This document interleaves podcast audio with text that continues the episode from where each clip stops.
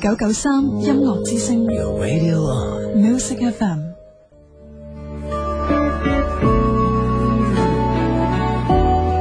一些事，一些情，一些好音樂。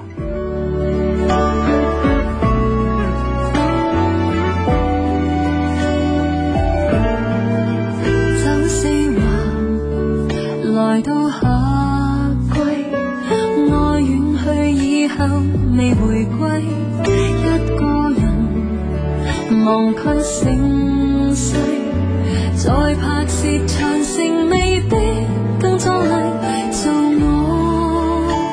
的夢，善待着幸福比得到輕鬆，誰會喚醒我，讓我走得出生命胡同？步向初夏，願相戀可開出永恆荷花。若你會出現，願意花一晚陪同後可醉掉馬熱愛初夏，坐火車也像回旋木馬，每座湖。時間轉彎，黑夜照出一片煙花。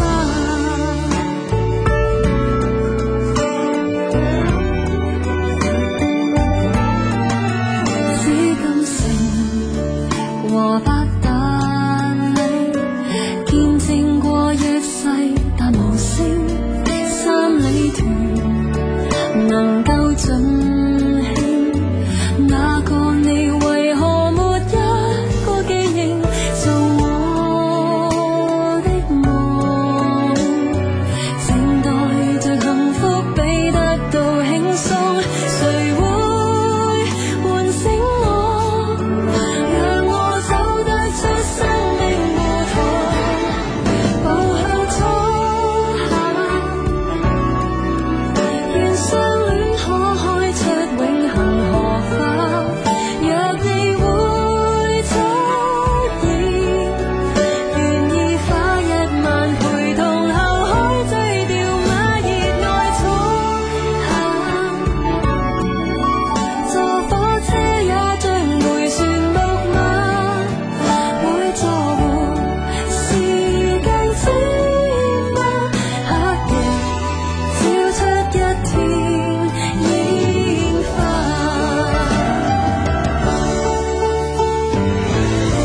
別了舊牽掛。如能尋覓我心的牽掛，兩腳走遍長安街，即使最後遇上風沙，誰又怕初夏？願相戀可開出永恆荷花。若你會出現，願意花一晚陪同後，可醉掉馬熱愛初夏。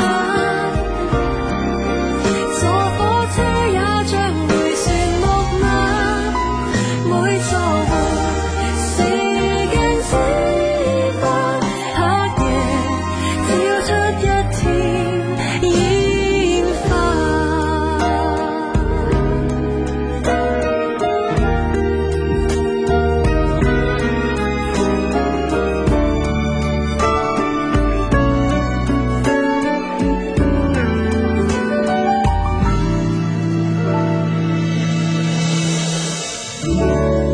誒、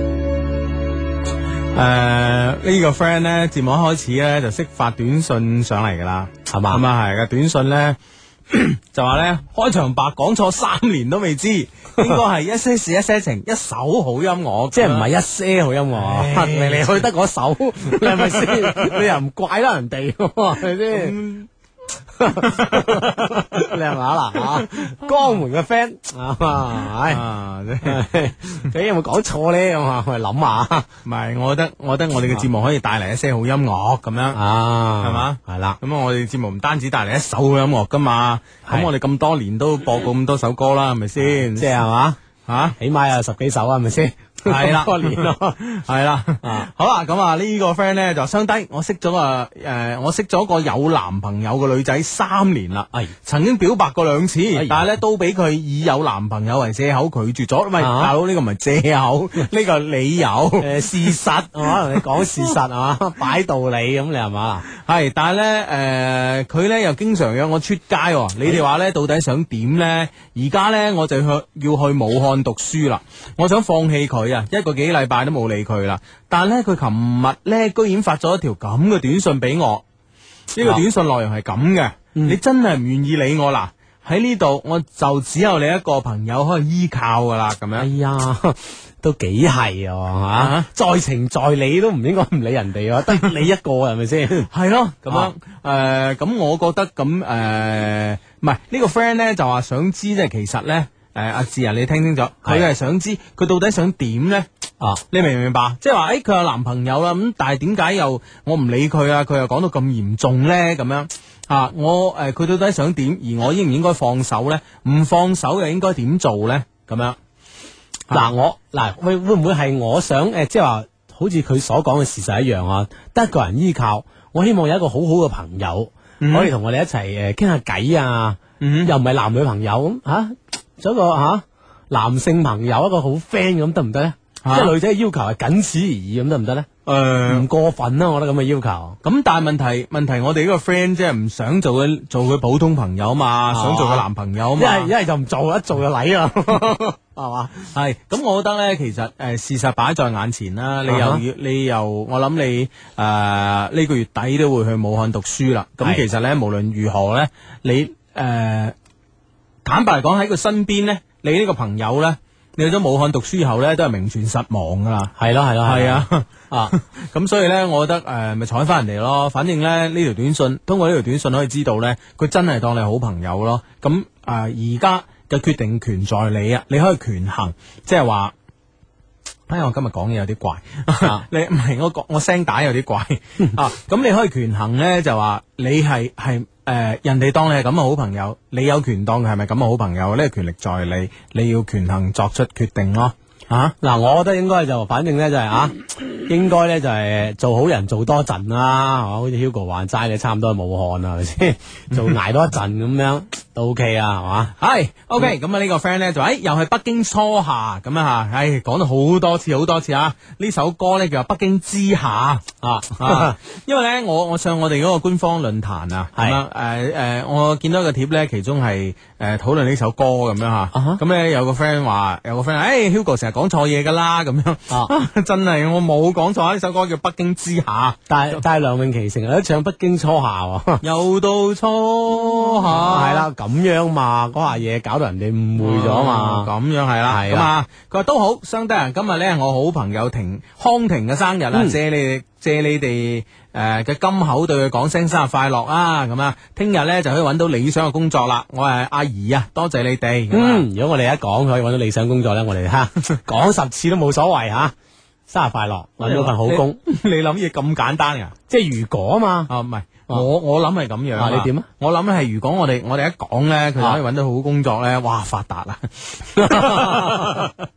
哇，我哋呢把口啊發達 啦。係啊。啊嗱，呢、個 friend 咧其實有份工啊，佢話今日做一日假嗯暑期工啊，哇真係攰死啦！而家先知道原來踏入社會咧係咁唔容易噶，咁樣、嗯嗯啊，你睇有工嘅有工嘅困難啦，系吓啦，咁啊，所以咧就好好地讀書啦啊，咁樣嗯係啊，呢個 friend 咧就話咧，诶，阿志 Hugo，我喜歡上我表哥，但係咧佢有女朋友，我同佢好少見面，我應該诶诶向佢表白嘛，咁樣啊，表哥係係咪唔可以诶、誒有呢個婚姻關係噶？我唔知，反正咧就诶好耐之前有個 friend 啊呃過我啊，話有個女仔係佢表妹，咁啊，哇， 我諗住我話表妹介紹我識啦，咁樣， 結果搞嚟搞去又唔係嘅。咁啊，系啦， 咁所以咧就呃诶诶，即係唐如果唐大诶、唐大佬咧就應該肯肯定就唔得噶，表哥啊唔知得唔得啦，系啦，呢啲唔知真定假噶，咁係啦樣由得佢啦，咁樣我我諗我諗而家嘅問題關鍵咧就係話诶喺問題關鍵在於咧就話你诶佢係女朋友，你應唔應該同佢表白？嗯我覺得诶、呃只話血血緣關係各方面嗰啲咧，嗰啲咧係一個得就得，唔得就唔得噶啦。冇冇得傾啊啊，yes or no 啊，係 yes or no 噶，冇中間路線行啊。但係咧，你同唔同佢表白呢下嘢咧，係可以諗，誒、去唔去咧咁樣。咁我覺得咧，誒、人哋有女朋友嘅話咧，誒、我覺得你冇把握。佢哋就嚟散啊，或者係或者係誒、你嘅魅力係大過嗰個女仔嘅話咧，咁我覺得你而家表白咧，盞係打草驚蛇嘅啫。啊， 喂嗱，即係我我嗰日我嗰日聽心機啊，啊就係你心 機收音機啊就專門講呢三六計之一嘅打草驚蛇啊。係打草驚蛇有幾樣嘢㗎，係一做一種咧就打打草就驚醒條蛇。嗯一種咧，一種咧就打草咧驚走條蛇咁樣，有可能嚇走咗對方咧，哦 哇！有嚟個猛料嚟啦咁樣，哦啊都好啊，係啊係啊冇十成把握冇出手，啊有係啦把握禮，啊呢個呢打草驚蛇都要睇技巧係嘛？係啦驚走條蛇咧，定係激起激起條蛇嘅戰鬥欲？咁啊啊，你諗過啦， 係哇！即刻有 friend 啊，話直係三代唔可以結婚啊！咁啊哦哇！呢啲呢啲嗱，呢啲簡單明了啊呢啦。啲研究得好透徹啦，啊，嗯好咁啊！呢個 friend 咧就話誒低低死啦咁樣嗱，低低未死 啊嘅，啊你死啦！點點點不過死咧法，我中意咗我誒同我曖昧嘅男仔唔接我電話啊我中意 N 同我曖昧嘅男仔唔接我電話，點辦啊？咁樣我諗佢係你係 sure 佢聽到你電話唔接呢？定係定係佢或者電話擺喺第度接唔誒、呃、聽唔到呢？咁我覺得唔使死住。係啦係啦，啊殺住掣先，唔使急啊，再打多兩次先，啊嗯，好呢、個 friend 呢，就相低啊，仲有三個鐘呢，我十九歲啦，咁啊，啊，十九歲生日快樂！三十八啦，咁嗌定先啊嘛。係啊，呢呢個呢個 friend 係咁樣講啊，佢話點樣平誒平時點樣先可以引起對方講嘢咧？講啲咩嘢可以講到兩三個鐘內咧，你可以等到對方開心嘅咧？初入情場嘅 friend，哇！啲嘢傾兩三個鐘，嗱，我覺得咧初入情場咧，其實好多嘢講嘅，同個女仔係嘛即係講下誒、呃你舊屎啊，佢舊屎啊，唔係。即係以前 啊，以前啦嚇，嗱我係驚嗱隔離低層次嗰度笑啦， 佢話諗到廁所啲嘢啦，你擺明係講唔準啊！真係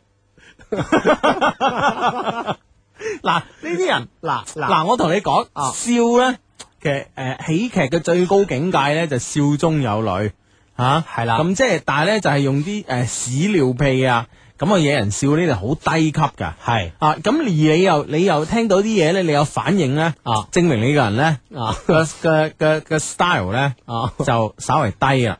有咁嘅事咧。係啊係啊，咁你你知所有有因之 有果，你明唔明啊？咁嗱，我真係心機，大部分心機旁邊嘅 friend 咧都係知我講乜嘢嘅，啊啊講下你以前 啊，誒佢以前啊。大家經歷啊，誒人生趣事啊，我相信講兩三個鐘好容易嘅啫喎，係咪先？啊，唔一定話下句句都要氹到佢笑啊，係咪先？系啦，哇！啊如果識咗好耐，就有時有啲難度。係啊啱啱識 就，唉，應該都幾容易嘅。系啊，，但系咧喺呢度咧有個金科玉律咧，一定要 一定要知嘅啊，就係咧千祈咧就唔好講自己以前戀愛啲嘢啦。啊啊，即係咩都可以提呢件事啊，唔好提啊！。呢件事就唔好提啦。呢 個诶女仔問你，诶哎拍過幾多次拖啊？嗯，嗯，我相信呢個係我最後一 次，即係諸如此類咧。避開佢啊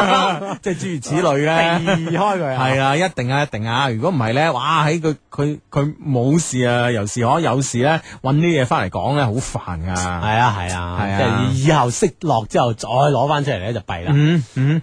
個 friend 啊，呢個 friend 講佢，你覺得咩叫性感啊？我認為咧同着多着少冇關，有啲女仔喺舞台上唱只歌跳嘅舞咧，我都覺得好性感嘅。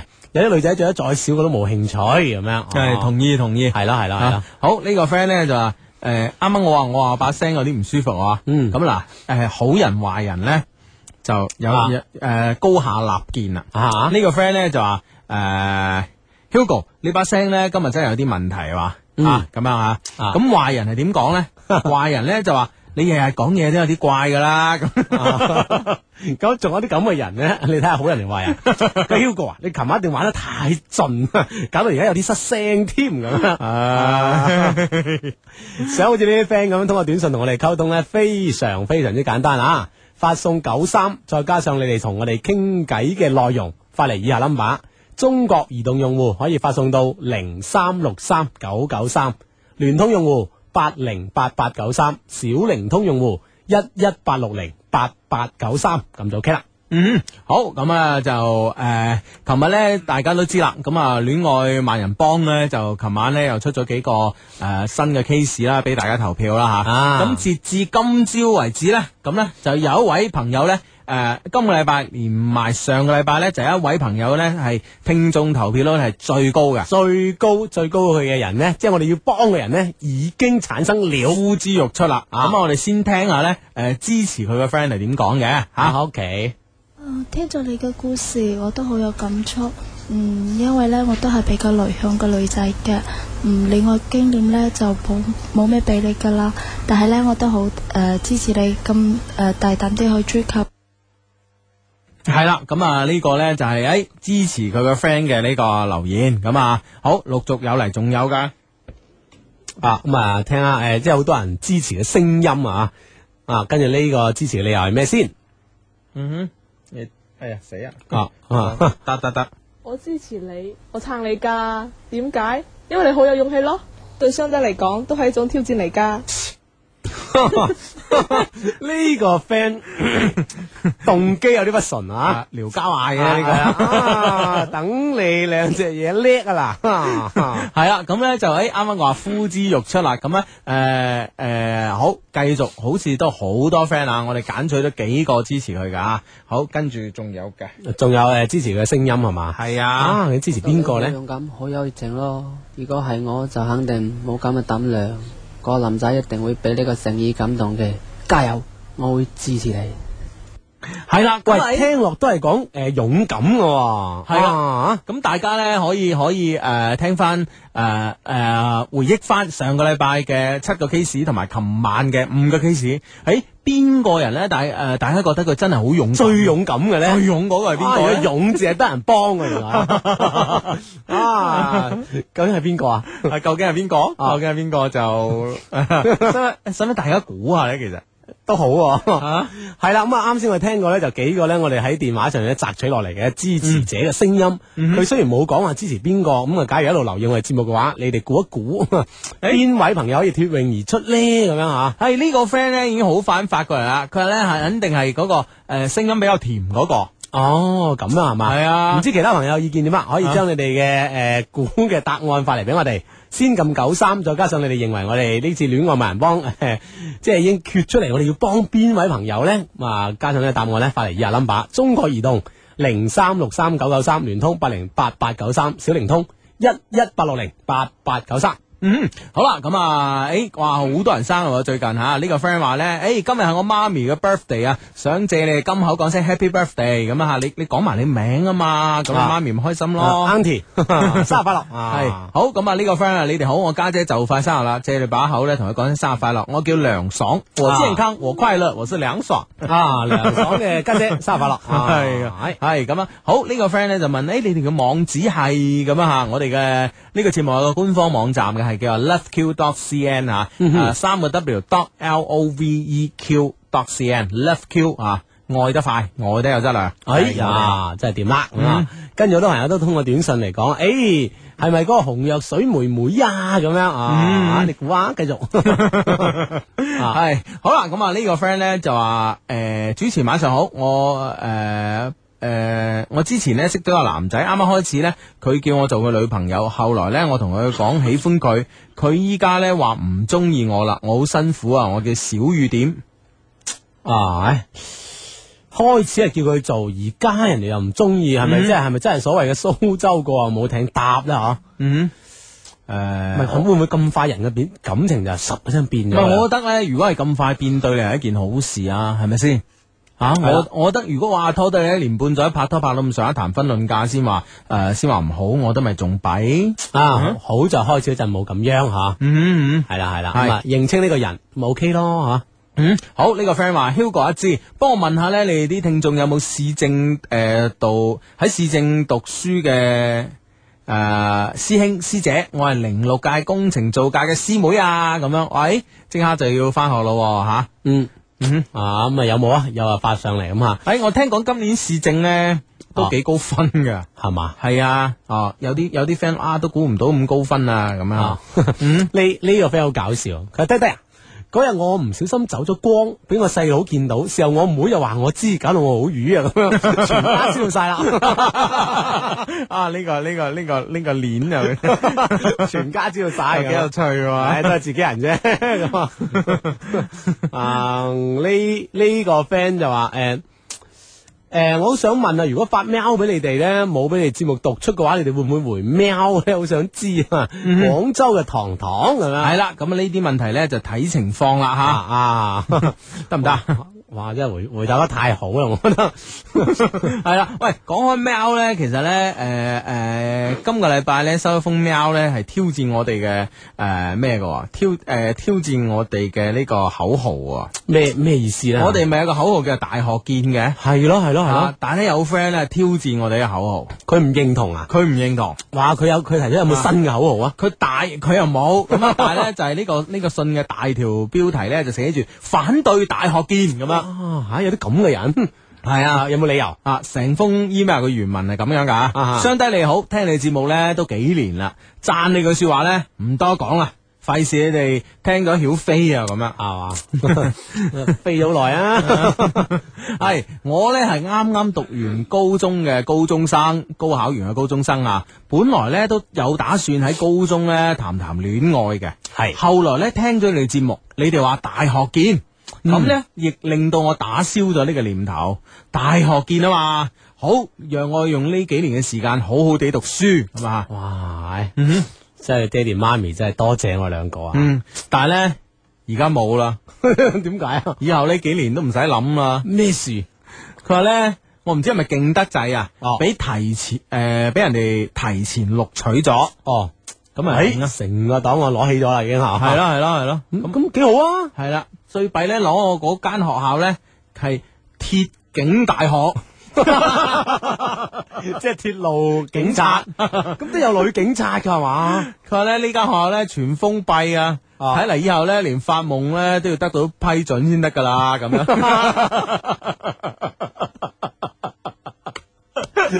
呢個特殊嘅例子真係幾攞命啊！又 嗱，佢真係感同身受，講真係唔能夠以偏概全。唔係呢個提雖然係提前錄取，但係填志願係咪佢啊？佢有冇份填 先？呢個鐵警啊嘛？唉，咁樣，係誒係咪叫咩鐵路公安大學啊？唔係，好似唔係叫鐵警啊？唔知佢啊，話真係啊，唉，所以咧，嗱，高中嘅朋友注意啦，大學見咧，誒、呢個咧唔係可以盲從啊噶， 哦，盲 從呢個理論唔可以盲從噶，哦， 唉，真係唉，如果都好似我咁啊，到時咧你哋後悔都嚟唔切啦，高中錯過咗，大學都冇我份。唉， 各位各位 friend，如果你好似我哋，誒、如果好似我咁咧，你要諗清楚啦。啊，呢、個 friend 叫啊啊咩啊阿 Kimon 啊。 啊，真係呢個 friend 啦你。咁啊，呢個特殊嘅例子啊，真係啊始料不及喎、真係。系啊，咁你你报志愿嗰阵你谂清楚啊，系咪阿先？啊阿 志啊，怪翻佢啦，係嘛？梗系啦，嗱，我覺得咁嘅，啊我覺得做人咧就樂觀咧好過悲觀，系係咪先？啊我唔信誒、呃你即將去入讀嘅呢間學校咧，啊，我唔信你即將入到呢間學校咧，真係呃誒誒誒唔會產生戀愛。啊啊，我覺得咧唔使咁悲觀住，可能一聽到啊咩公安大學啊咩咧就開始驚，其實唔使驚嘅。我覺得咧不入虎穴焉得虎子，係咪先？啊去睇下先。我諗哇喺你你諗下啦，從理論上嚟講，一千幾百個誒誒、呃呃我我諗間學校有幾千個學生啦嚇係係咯，呢、個啱啱係嗱特別咧讀得公安嘅咧，我諗身體素質係翻咁上下啦。当然係咪啦先可能啊要即系要加考呢样嘢添嘛，我怀疑系咪啦？系咯系咯，啊咁我諗幾千個呢個風華正茂、血氣方剛嘅呢個男女青年。系咯，系咪先？你有又封闭喺一個空間入边咯，系 咯，我覺得產生機會嘅嘅產生感情嘅機會會更加 高，機率高咗。 所以咧，我覺得凡事都樂觀啲睇，你未去到點知咧？你唔好咁悲觀咁樣咁樣就諗，哎呀冇啦冇啦冇啦冇啦係啦冇啦冇啦你。好似去到大學城呢啲環境，翻咗去咗隔離學校啦，係嘛唔騷你。 所以咧，我覺得咧，你應該抱住呢個希望，抱住樂觀嘅心態，盼每日盼望住啊，幾時可以入學啊？哇！你睇下啲師姐師妹先咁樣，係啦，啊嗱。我哋期待住你嘅好消 息吓，重新為我哋呢個理論咧，即係加上一個有力嘅證據吓，係啦等住你嘅 email 啊，啊，連鐵警都得咁啊！ 哇，真係所向披靡啦，咁啊巴閉啦。 系咁样，诶、呢、個个 friend 咧就話诶、相低慘啊咁樣。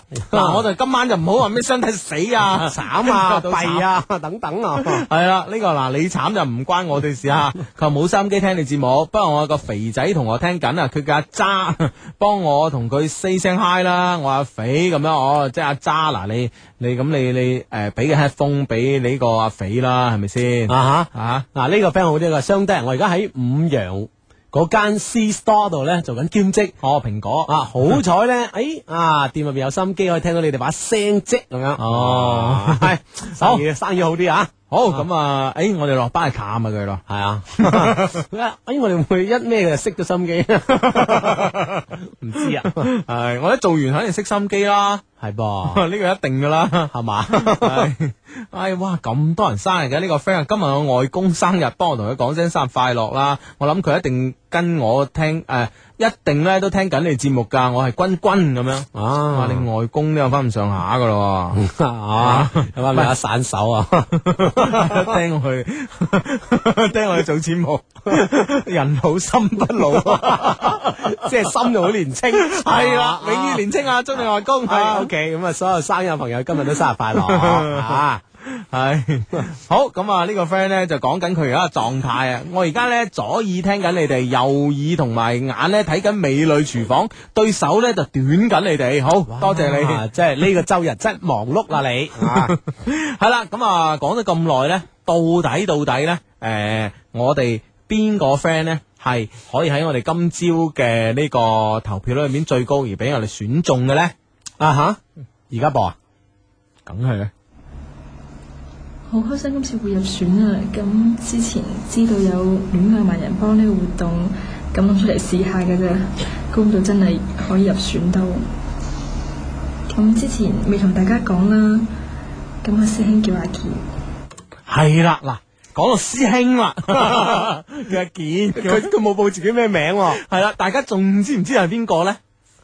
呃诶，報時前講定報時後講？咁我諗報時之後啦， 係啦，咁咧就喺呢、個诶廣告嘅時間咧，咁好多 friend 喺度估緊吓，咁啊呢呢個 friend 咧就話咧，诶，梗係琴日把聲好聽嗰個啦，咁啊，呢個 friend 啊仲巴閉，佢話咧啊一聽就知道係 Apple 把聲啦，咁好聽咁樣。嗯啊，咁啊，究竟係咪 Apple 咧？咁樣啊，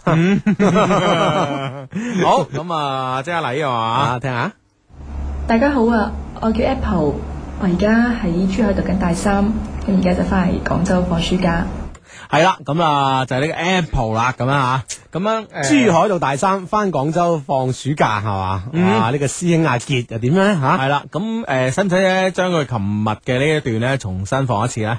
聽下啦，戀愛萬人幫我哋幫手嘅對象，聽聽佢嘅故事係點樣啊？好，大家好啊，我叫 Apple，我而家喺珠海讀緊大三，咁而家就翻嚟廣州放暑假。我高中嘅時候有個師兄，佢好好人噶，咁雖然佢喺廣州讀書，但佢經常咧都通過 Q 群，就鼓勵我哋鼓勵我哋班師兄弟妹咧讀書咁樣嘅，幫我哋解決咗好多問題噶啦。咁喺上個學期考完四級之後，我突然發覺我自己竟然中意咗佢。今年暑假佢要翻嚟實習一個月，但係我就唔敢主動去揾佢。雙低同埋各位 friends，啊你哋可唔可以幫我出下橋啊？點先可以向佢表達呢？係啦，佢而家實習嘅地方咧就喺我屋企附近嘅啫，咁所以好近噶。而且我同佢讀同一個專業，所以呢，喺 Q 群度好多共同語言㗎。我都知道我嘅經歷好平淡，不過我九月初就要翻珠海開學啦，我好想揸緊呢個機會啊！大家可唔可以幫下我啊？唔該。系啦，啊呢、個个啊， 千呼萬喚始出來嘅呢、個啊 Apple 啊，系咁样诶，呃呢个 Apple 咧就诶啊，我我我真系我真系諗唔到啊 Apple 啊，坦白講，因為咧啊哈我我哋咧诶喺我哋呢個短信 平台， 我爭啲話喺我哋公司嘅短信平台喺我喺我哋啲短信平台上邊咧就诶好多 friend 都係係支持紅藥水嘅喎。係啦，诶紅藥水妹妹咁啊，係咯啊係咯咁但係咧就係最最尾诶出嚟嘅結果咧吓，嗯哼诶就係呢個 Apple 咧就勝出咁樣，系咁喺度咧，诶、想诶讲声咧，就係其實咧 Apple 咧，诶、大家唔好以為 Apple 係琴日先報名嘅，係啊 Apple 咧，其實喺對上兩個兩個禮拜已經有報名噶啦，只不過我哋上個禮拜咧就係選取诶诶、誒好似係七個聲帶嗬，係七個聲帶咧，嗰诶嗰個嗰班 friend 咧就冇同我哋選擇 Apple 出嚟，咁、嗯樣 Apple 咧，我諗我諗都係報咗名成個禮拜啊，而支持率咧又最高啊，咁樣好啦，咁咧就誒、呃所以咧喺今朝咧經過。誒誒、 呃所有即係對呢個得票率誒、呃、對 所有咁多 friend 啦嚇，咁啊樣得票率嘅呢個統計嚟講，Apple 係最高嘅，咁咧咁咧而誒。呃你想唔想聽啊 Apple 咧知道自己入選咗我哋萬人幫嘅對象之後咧，啊佢佢有咩感覺咧？當然啦，我哋聽啊聽下，好開心今次會入選啊！咁之前知道有戀愛萬人幫呢個活動，咁諗出嚟試下嘅啫，估唔到真係可以入選到。咁之前未同大家講啦，咁阿師兄叫阿傑，咁、佢人又高大啦，又好靚仔喎，有成一米七八咁高噶。咁平時又風趣啦，又好幽默啦，對人又好，而家仲係學生會主席添。咁之前我英文唔係咁好啦，咁就叫佢幫我。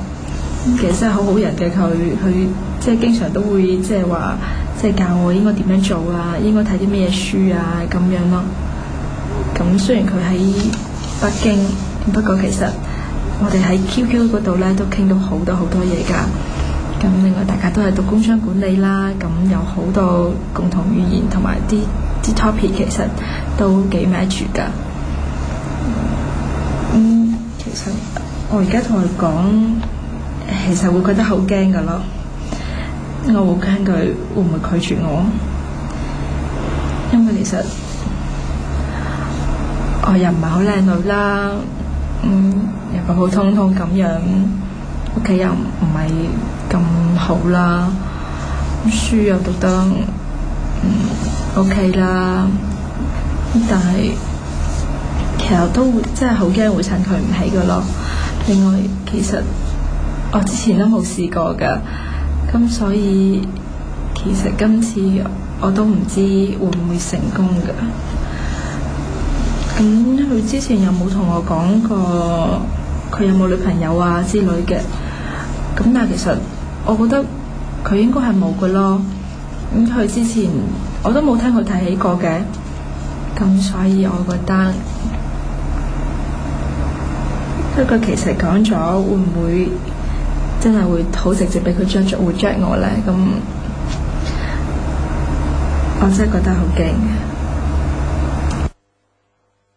啊嗱咁啊呢呢樣嘢咧就真係咧就佢話會好驚啦咁，哇咁就如呢個 Apple 所描述嘅呢個傑仔咧，嗯真係好鬼死優秀啊！嗱，我覺得咧，我都係啊哈嗰句啊，即啊係點啊？ 啊，情人眼裏出西施嘅啫。即係你並不是這樣認為的啊嘛。唔係，咁我我又未見過佢，但係咧，係但係咧，我覺得咧就嗱，以我以我自己做例子，我係譬如話我中意咗個女仔。我都覺得個哇好到不得了，死咯！呢、個世界點解有咁好嘅女仔 咧？我我會咁樣覺得噶嘛，係咪先？啊你嗱，我相信之前你都同我拗過啦，係咪先？係啊係啊係啊我話嚇咁樣，我中意咗個女仔，哇！我覺得個靚到真係，哇！真係好似冇一忽唔好嘅。咁 我話唔係啊嘛， 一般啫咁樣。 就係啊咁啦當然我你你你你呢番説話當然係帶住妒忌嘅成分啦，係咪先？ 你認為咧？ 我梗係咁樣認我係為㗎。如實咁樣講嗱，我話俾你聽 啊。係，但係咧問題咧，亦係可以反映到個問題咧，就話咧，誒、真係情人眼裏出西施咯，啊啊，嗯系啦，咁啊，佢所講一米七八嘅傑仔師兄咁啊，鼓勵佢诶啊英文啦，考咗四級之後就中意咗人 哋啦。喂，啊但喂，但係而家呢個大好時機喎，翻嚟佢實習嘅地方就喺呢個 Apple 屋企嘅附近。緊嗯但系问题佢好惊俾人拒絕，啊自己又普通啦，嗯又呢樣嗰樣，盞就覺得自己會襯佢唔起。系啦。喂啊，如果我咧嗱，如果我我我覺得咧就係誒呢個世界都所有人都係普通人嚟嘅，嗯真係所有人都係普通人嚟嘅。我唔覺得有邊個會特別好啊。當然會有人係話誒特別話啊金城武好唔好，梗係好啦，係咪先係啊？你話李澤楷咁啊身家好唔好，咁啊老豆好唔好，咁梗係好啦，係咪先都好啊係咯。咁但係問題咧就話誒、呃就係、其實呢個世界上咧，普通人就係佔住大多數噶嘛，係咪先？其實另外另外一樣嘢咧，就好似你睇你師兄咁樣，係咁如果你師兄真係會中意你咧，佢都會覺得你好，可能有啊有啲好係你自己唔知嘅。係咪先？啊我都係人哋啲女仔同我成日同我講，哇！你點好，你點好，我我我越嚟越自信啫嘛，就係咁樣。 其實唔係 啊嘛，即係好多嘢嚟自外界嘅。系，啊所以咧，我覺得咧就诶、呃首先要將呢個心結啊要放低先。啊！呢、個係呢、個，如果我哋唔可以用平诶、用平等平常嘅心去去诶，即係佢佢诶展開一段戀情咧，係其實呢個難度咧就會自己幫自己增加咗好多。係，啊，自己同自己設置咗好大嘅障礙啦。係此啦其一啊，呢、個心理方面嘅。嗯好啦，到底诶、呃到第二樣咧，到诶、到第二樣嘢，呢、個具體嘅呢、個實際操作方面咧，我覺得诶、呃其實咧佢公司離你屋企近，係一個非常非常之好嘅一個诶、呃一個有利條件嚟。係啦，一個便利啊。啊，呢、個咧就係天時地利。天時咧，誒、有我哋呢個節目地利，咁啊啊有你屋企同佢公司好近。誒、啊嗱，我唔知你男朋友公司係屬於咩類型公司。啊！啊我相信咧，大誒、我公司咧，即係我而家所工作嘅公司咧，啊我相信同廣廣州大部分嘅公司一樣咧，都係有一個好大好大嘅一個問題困擾 嘅。诶，系即系呢个问题就係我哋解決問題嘅所在嚟㗎係啦，呢、個問題咧就係話食中午飯。啊，就唔知點樣系啊，我相信咧喺廣州或者而家聽緊我哋我哋節目嘅，可能深圳啊、珠海啊、東莞啊，诶、邊度啦，全廣東省啦啊，好多寫字樓工嘅朋友係啦，啊好多咧喺寫字樓翻工個 friend 咧，诶、嗰間公司咧都唔一定有飯堂嘅，係咯係所咯以，中午食飯咧會係一個比較頭痛嘅問題。外賣係啊啦，出去附近食暈晒啦，咁啊點辦咧？我相信每間诶、呃 reception 咧，每間公司嘅 reception 咧，都有厚厚嘅一沓呢個外賣餐單啊，件件件件件啊，系啦，但系咧，即係掀嚟掀去啦，唉呢間又食食厭啦，嗰間又食厭啦，咁都會咁嘅。啊咁所以咧，你屋企離個公司近咧，你可唔可以咧，你招呼下佢嚟你公司， 啊唔係嚟嚟 招呼你诶、呃招呼佢嚟你屋企食下中午飯咁樣咧？嗯，究竟點樣招呼咧？咁嚟緊嘅日子咧，我哋都啊會咁樣我未講啊啊啊完，啊 我未講完，我未講啊完。點啊？咁咧诶，另外咧就話當然诶、呃招呼食中午飯咧有三大好處。第一大好處咧就解決咗個食中午飯嘅問題啦。啊哈，第二大好處咧就係話，其實咧誒、呃你煮嘅飯咧有特別嘅意義嘅。係吓、啊你煮嘅飯有特別嘅意義啊嘅，對於佢嚟講，可能佢而家感覺唔到，但係咧有呢啲飯你親手煮嘅咧，可以咧增加你誒、呃縮短你哋之間嘅距離，呢個係第二點。啊當然咁第三點咧就話咧，一個女仔你識煮飯嘅女仔，啊，我諗咧係矜貴啲啊，係好吸引，好、吸引，好吸引嘅，啊真係㗎。啊，嗯所以啊，所以咧，呢、個啊呢、個愛心午餐橋，咁我出呢條橋啦。係啊你唔好話所以，你反你再諗多條橋俾人哋係啦萬人幫，咁樣係啦，嗱，我點啊咧？跟住咧就就萬人幫，點樣可以萬人幫？萬人幫你幫先啦、我講你俾大家聽，你聽我講啊你呢個號講碼我先啦、你呢個號碼好關鍵。嗱，你扯開第二唉，放心啊你。度，係嗱咁啊，戀愛萬人幫呢個主角產生之後咧，大家點樣幫咧？誒，好簡單，從今日開始咧，打通呢個電話九六六零四二零五。九六六零四二零五咧，每日咧都可以聽到我哋呢個主角啊，我 Apple 嘅戀愛日記，即係今日佢做咗啲咩啊，都喺呢個電話度咧就可以大家聽到啦，亦都可以大家通過呢個電話咧留言俾 Apple，可以出啲橋幫下佢。當然啦，喺誒、呃、聽佢嘅留言同埋自己想留言咧，一定要咧就撥通呢個電話之後。仲要有要撳要建入啊呢、個 Apple 嘅 ID，佢 ID 咧就一六二二一一六二二一一六二二一咁樣吓，建入呢個 Apple 嘅 ID 咧就可以聽到佢嘅戀愛日記啦，同埋你想留言點樣幫佢都得咁樣。嗯，啊！呢、個咧就係我哋戀愛萬人幫咧，其其實實今日開始咧，一路就可以幫手，繼續幫落去噶啦。我谂心机旁边嘅 friend 咧，如我一样啊，其实都唔系好明嘅。唔係你你一打呢個 number 唔 明噶啦，係咪我明㗎啦打就唔明㗎啦，係嘛哇，咁样嘅，好啊，喂，你条桥咧？嗱，我係叫咗禮㗎啦， 拖咗咁耐，个心个脑喺度转喺度轉緊啊，哇，轉到幾緊要啊，真係。嗱，呢呢個 Hugo 咧，就就呢個午餐橋咧，我覺得都 OK 嘅，呢個咧都都幾困擾下我哋平時每日嘅工作啊 嘛。系誒，但係咧，誒，如果按按我諗計咧。啊哈我就反而咧就啱啱廣告嗰啲啊。啊即係廣告咪經常以前咧有咩邊度都有陽光呢樣呢樣嘢，嗯因為地理地理優勢嘅原因咧，你仆佢係相當相當相當之容易嘅，近啊嘛，嗯啊咁所以咧，因為你本身喺 Q 群又交流過，互相又相識咁樣，嗯你撞到佢係天公地道嘅，嗯一撞到原來佢公司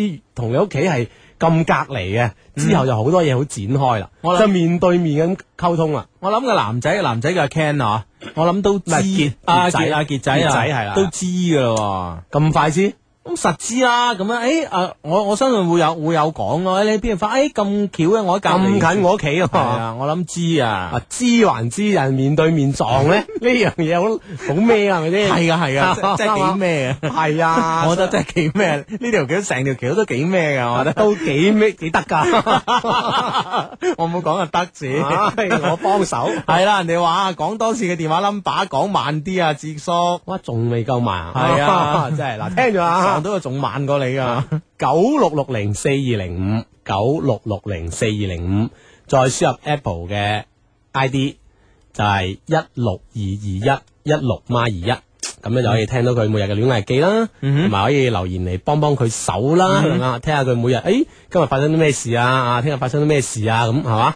啊啊咁啊跟蹤整個過程當中，你都出好多力咁樣啊！啊，就咁啦。系 OK 啦，咁啊好啦，咁咧就诶、呃我相信咧唔單止 Apple 啦，同埋诶我哋兩個啦，都诶、呃期待緊我哋 friend 咧。幫 Apple 出橋嘅，咁咧再講一次啦，即係誒、呃打電話打打電話嚟呢個 number 幫 A- Apple 出橋嘅 friend 咧，咁每日咧我哋都會揀選幾個咧就會送啲嘢俾佢嘅，係嚇咁琴日講咗啦，送呢個電話卡啦，係咁送呢個套餐啦，咁啊係咁我哋喺度繼續諗緊有咩有咩送嘅嚇。可以送都 送噶啦。 系冇错啊咁啊，呢個 friend 已經紛紛已經喺佢個短信平台上面咧，出啲橋嚟幫 Apple 啦，我哋都聽聽先啊。嗯好東莞嘅 friend 佢話帶佢去熟悉下啲環境咯，順便溝通一下，增加感情咁樣。嗯啊好咁啊！呢個 friend 咧就話俾多啲自信自己，你係得嘅咁啊！啊，惠州嘅 friend 講佢話：，誒、你哋咩啊？你要先弄清楚佢有冇女朋友，唔係巴渣都擺猛啦。咁 啊哇，都啱啊，係嘛？猛喎，擺猛要下次 咁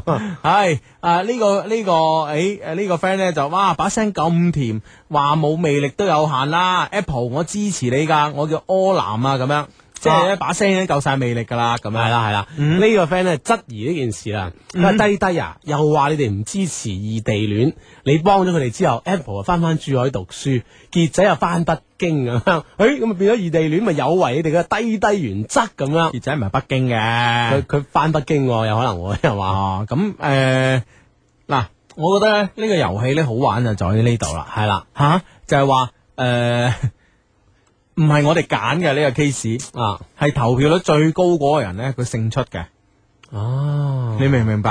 啊係啦，咁呢個遊戲咧就逼住我哋去玩㗎啦，好，咁啊呢個 friend 咧就 Apple，俾啲信心自己至得㗎，你得㗎，中意就上啦咁樣。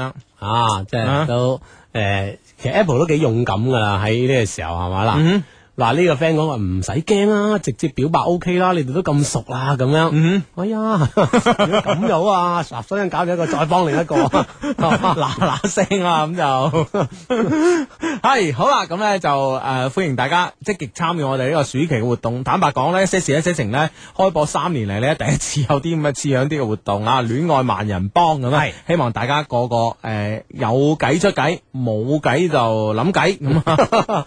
咁我哋咧亦都要咧，我哋真真係，因為畢竟咧都係今日誒先產生咗啊呢個主角啊 Apple，我哋都對佢兩個人嘅情況咧就未太甚了解，咁啊嗯跟住我哋都都會嚟緊嘅日子都幾忙碌噶啦，要了解佢哋就開始幫手噶啦。一齊幫，記住啊！好咁啊！呢、個 friend 咧報喜嘅，哎啊，佢話咧今朝咧去 M 記買早餐啊，有個靚仔同我搭讪啊，哇，開心死啊！！啊，之後搭散之後唔知點 咧，啊，咁啊， 啊所以好似呢啲 friend 咁翻通過短信方式同我哋溝通咧，節目期間都可以發短信嚟嘅，先撳九三，再加上你哋想要同我哋傾偈內容，發嚟以下 number：中國移動用戶發到零三六三九九三，聯通用戶發到八零八八九三，小靈通用戶發到一一八六零八八九三，咁就 OK 啦。嗯，好啦，咁啊呢、個誒呢、個 friend 咧問我哋節目可以點樣下載，可以有兩個途徑啦。第一個途啊下載咧一個途徑嘅，上我哋嘅官方網站啦，www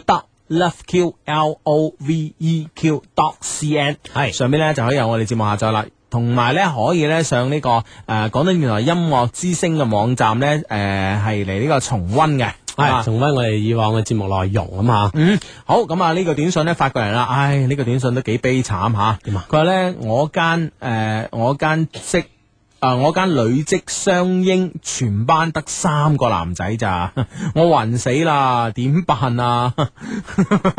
我同條仔好似後就就散咁，唉，我好愛佢啊，教我點做啦，我話豬啊，唔該晒咁咁啊，啊呢。邊就散啦，係啊嗰邊就得三個，系啦，新貨又 哎冇，呀舊貨啊 哎就散。喂，斷咗啦條路咁樣，咁你仲愛佢就話啊執着啲咁樣係嘛嗯啦，就唔好咁快散住啊， 冇咩新貨之 前。系啦，明知呢邊咧，呢邊係懸崖峭壁咧，咁啊嗱一聲背水一戰啊！係啦係啦啊好咁啊！呢個 friend 咧就尋晚咧，我哋公司去清遠搞拓展啊，啊哈我又搞你最驚嗰首嘢，係嘛係啊，拓展唔係拓展我唔驚，又即入邊有一樣嘢好驚 即啫，係擒到高。係擒到高，然後隔幾米跳過嗰塊板嗰度，我有啲驚 嘅。係咁啊，去到咧先知道收唔到你哋電台，搞到我錯過咗一個一期節目啊，鬱悶咁啊，唔使驚啊！喺我哋官方網站三個 W dot L O V E Q dot C N 上面咧，我哋 down 翻嚟聽嘅吓。嗯，诶，啱啱咧有個 friend 話係诶零六嘅呢個呢呢、個市政學校啊市政學院喎吓，啊哈啊有冇有冇師兄師姐啊咁樣，即刻有人嚟報道啦。呢個 friend 係咁噶，我係衰仔啊，我係市政零四屆園林班嘅，哈哈，叫零六屆嘅師妹咧，今個學期開學去我說報到啦，咁樣 直接去報道 啦，直接去報道啊使唔使加埋學費俾你啊？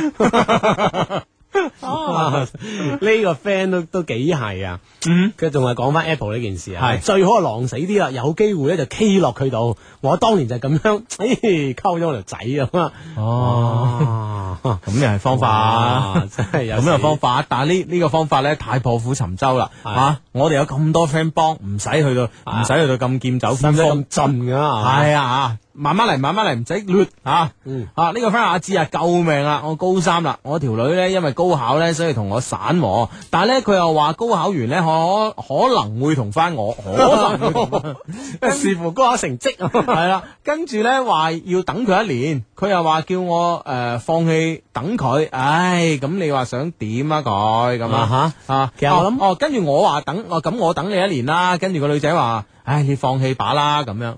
喂，係咪誒反映咗呢個女仔其實都幾矛盾下嗯啦嚇？一方面你就想啊，將我都係堅持大學見呢個理論啊嚇，另一方面好似呢度呢驚考唔上啊，呢度咧又 好要似復啊同呢個男仔又好似都幾好啊咁 樣。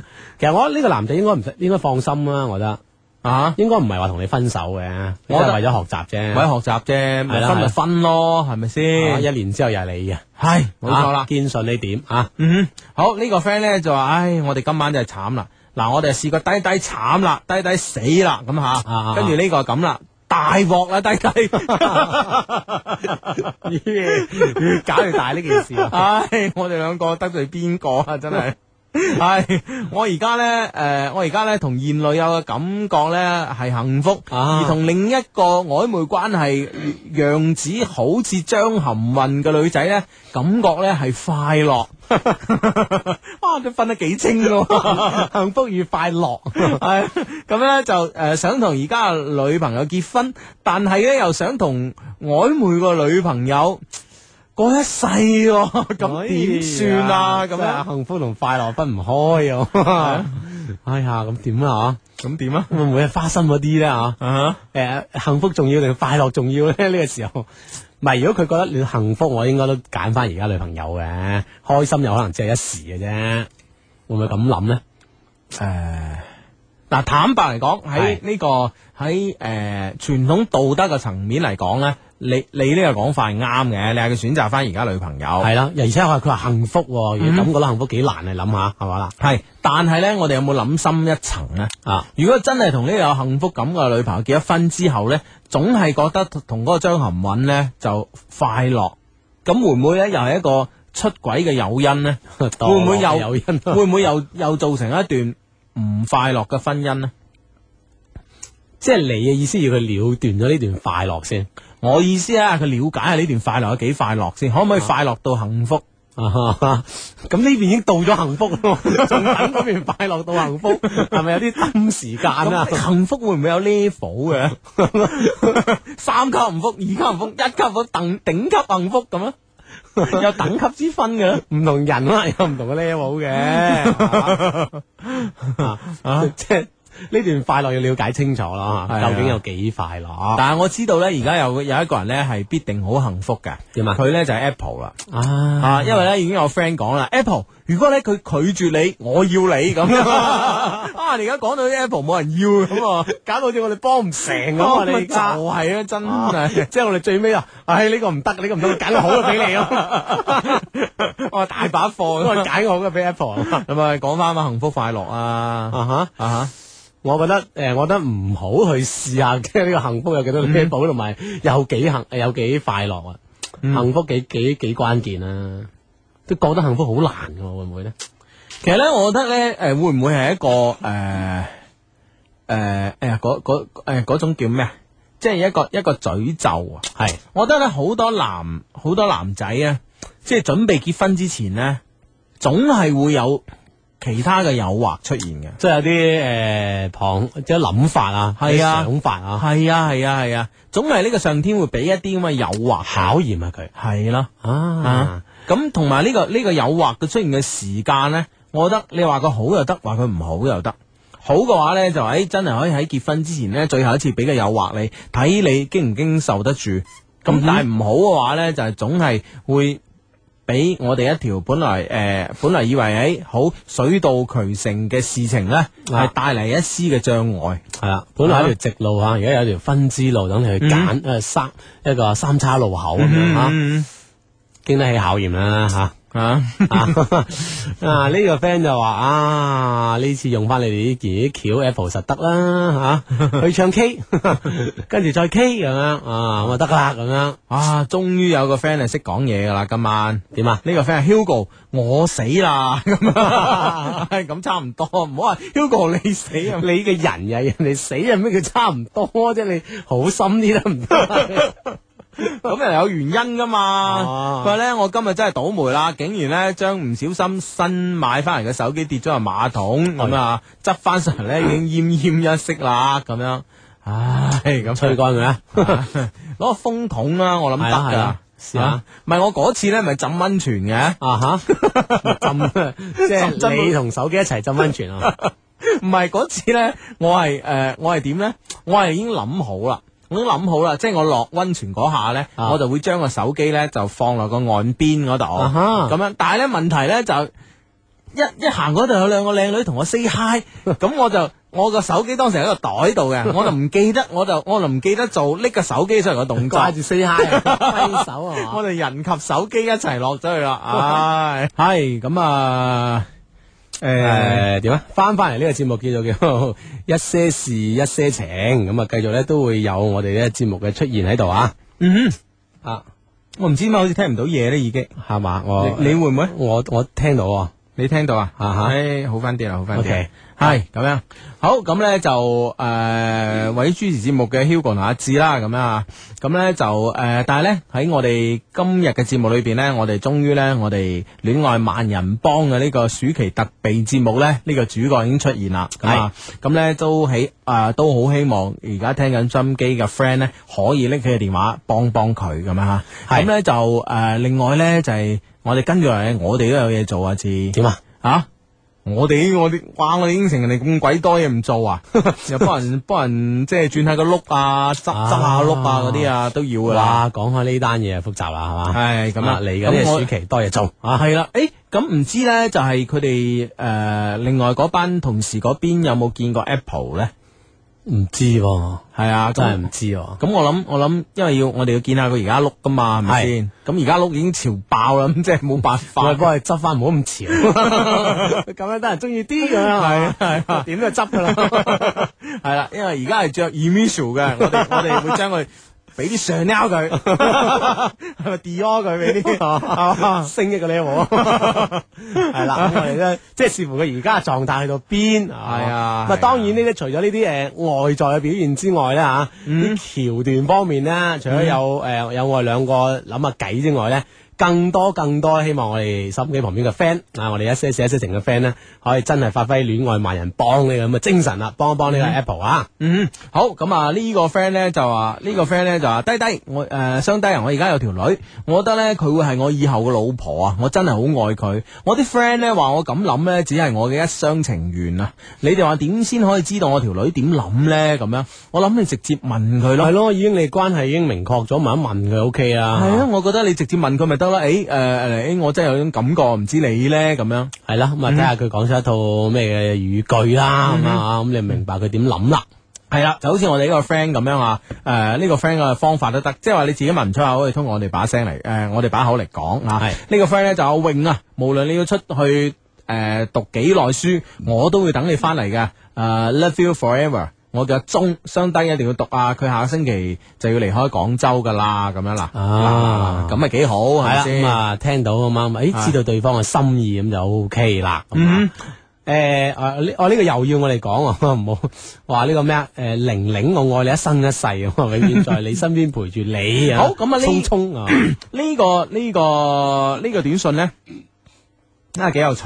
點啊？啊！呢、個問題呢，我諗我都係我都係第一次遇到。哦，佢話天啊，低低咁樣， 啊呢個都好啲，唔係慘啊，低低咁樣。啊係我同我男朋友男朋友呢，口味唔同，哎佢食唔慣我煮嘅菜，啊哈大部分。我煮嘅菜呢，誒、大部分誒、呃煮菜呢，誒、呃大部分時候啊，煮菜呢，佢都唔俾我煮，而啊佢煮嗰啲餸呢，唉，我都唔知點算啊，真係 即係大家口味真係簡直爭相差太遠啦。係咯，哇！啊你呢個問題我真係第一次第一次遇到。喂，你咪講，雖然大家即係傾起偈，即係言談可以甚歡，但係一坐落張台度食飯，你咪講真係幾係喎，就得你唔就得我，係啊。哇，點唔辦係，呢？我覺得咧對一樣食物嘅判斷咧，大家如果有咁天壤之別嘅話咧，係，我覺得咧會唔會咧係其他嘅方面都會有呢個困擾咧？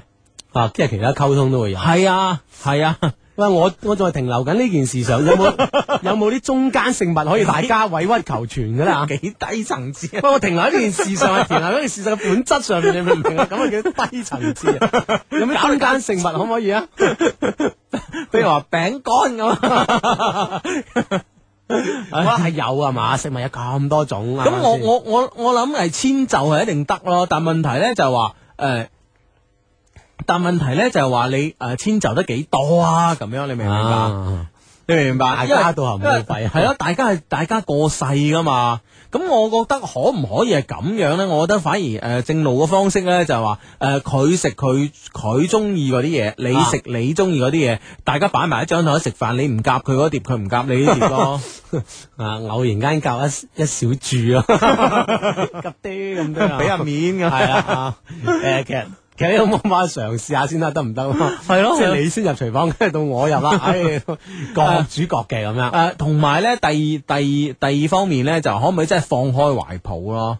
嗱、譬如咧，我啲 friend 咧，真係就係、就係、真係好中意食粵菜嘅。係其他菜都覺得唔好食嘅。嗯哼，嗯，咁但係咧問題，你嘅人生係少咗好多幸福咯。咁譬如話，誒、我覺得食嘢方面可以放開懷抱，係咪？啊你覺得哇，啲味誒咁、怪嘅，可能誒啲、雲南菜啊、貴州菜又酸又辣咁樣嚇，但係可唔可以放開懷抱試下呢？即係人哋當地就食呢啲嘢噶嘛，人哋會覺得最好食噶嘛呢啲嘢，你唔可以喺人哋角度咁樣。係咯。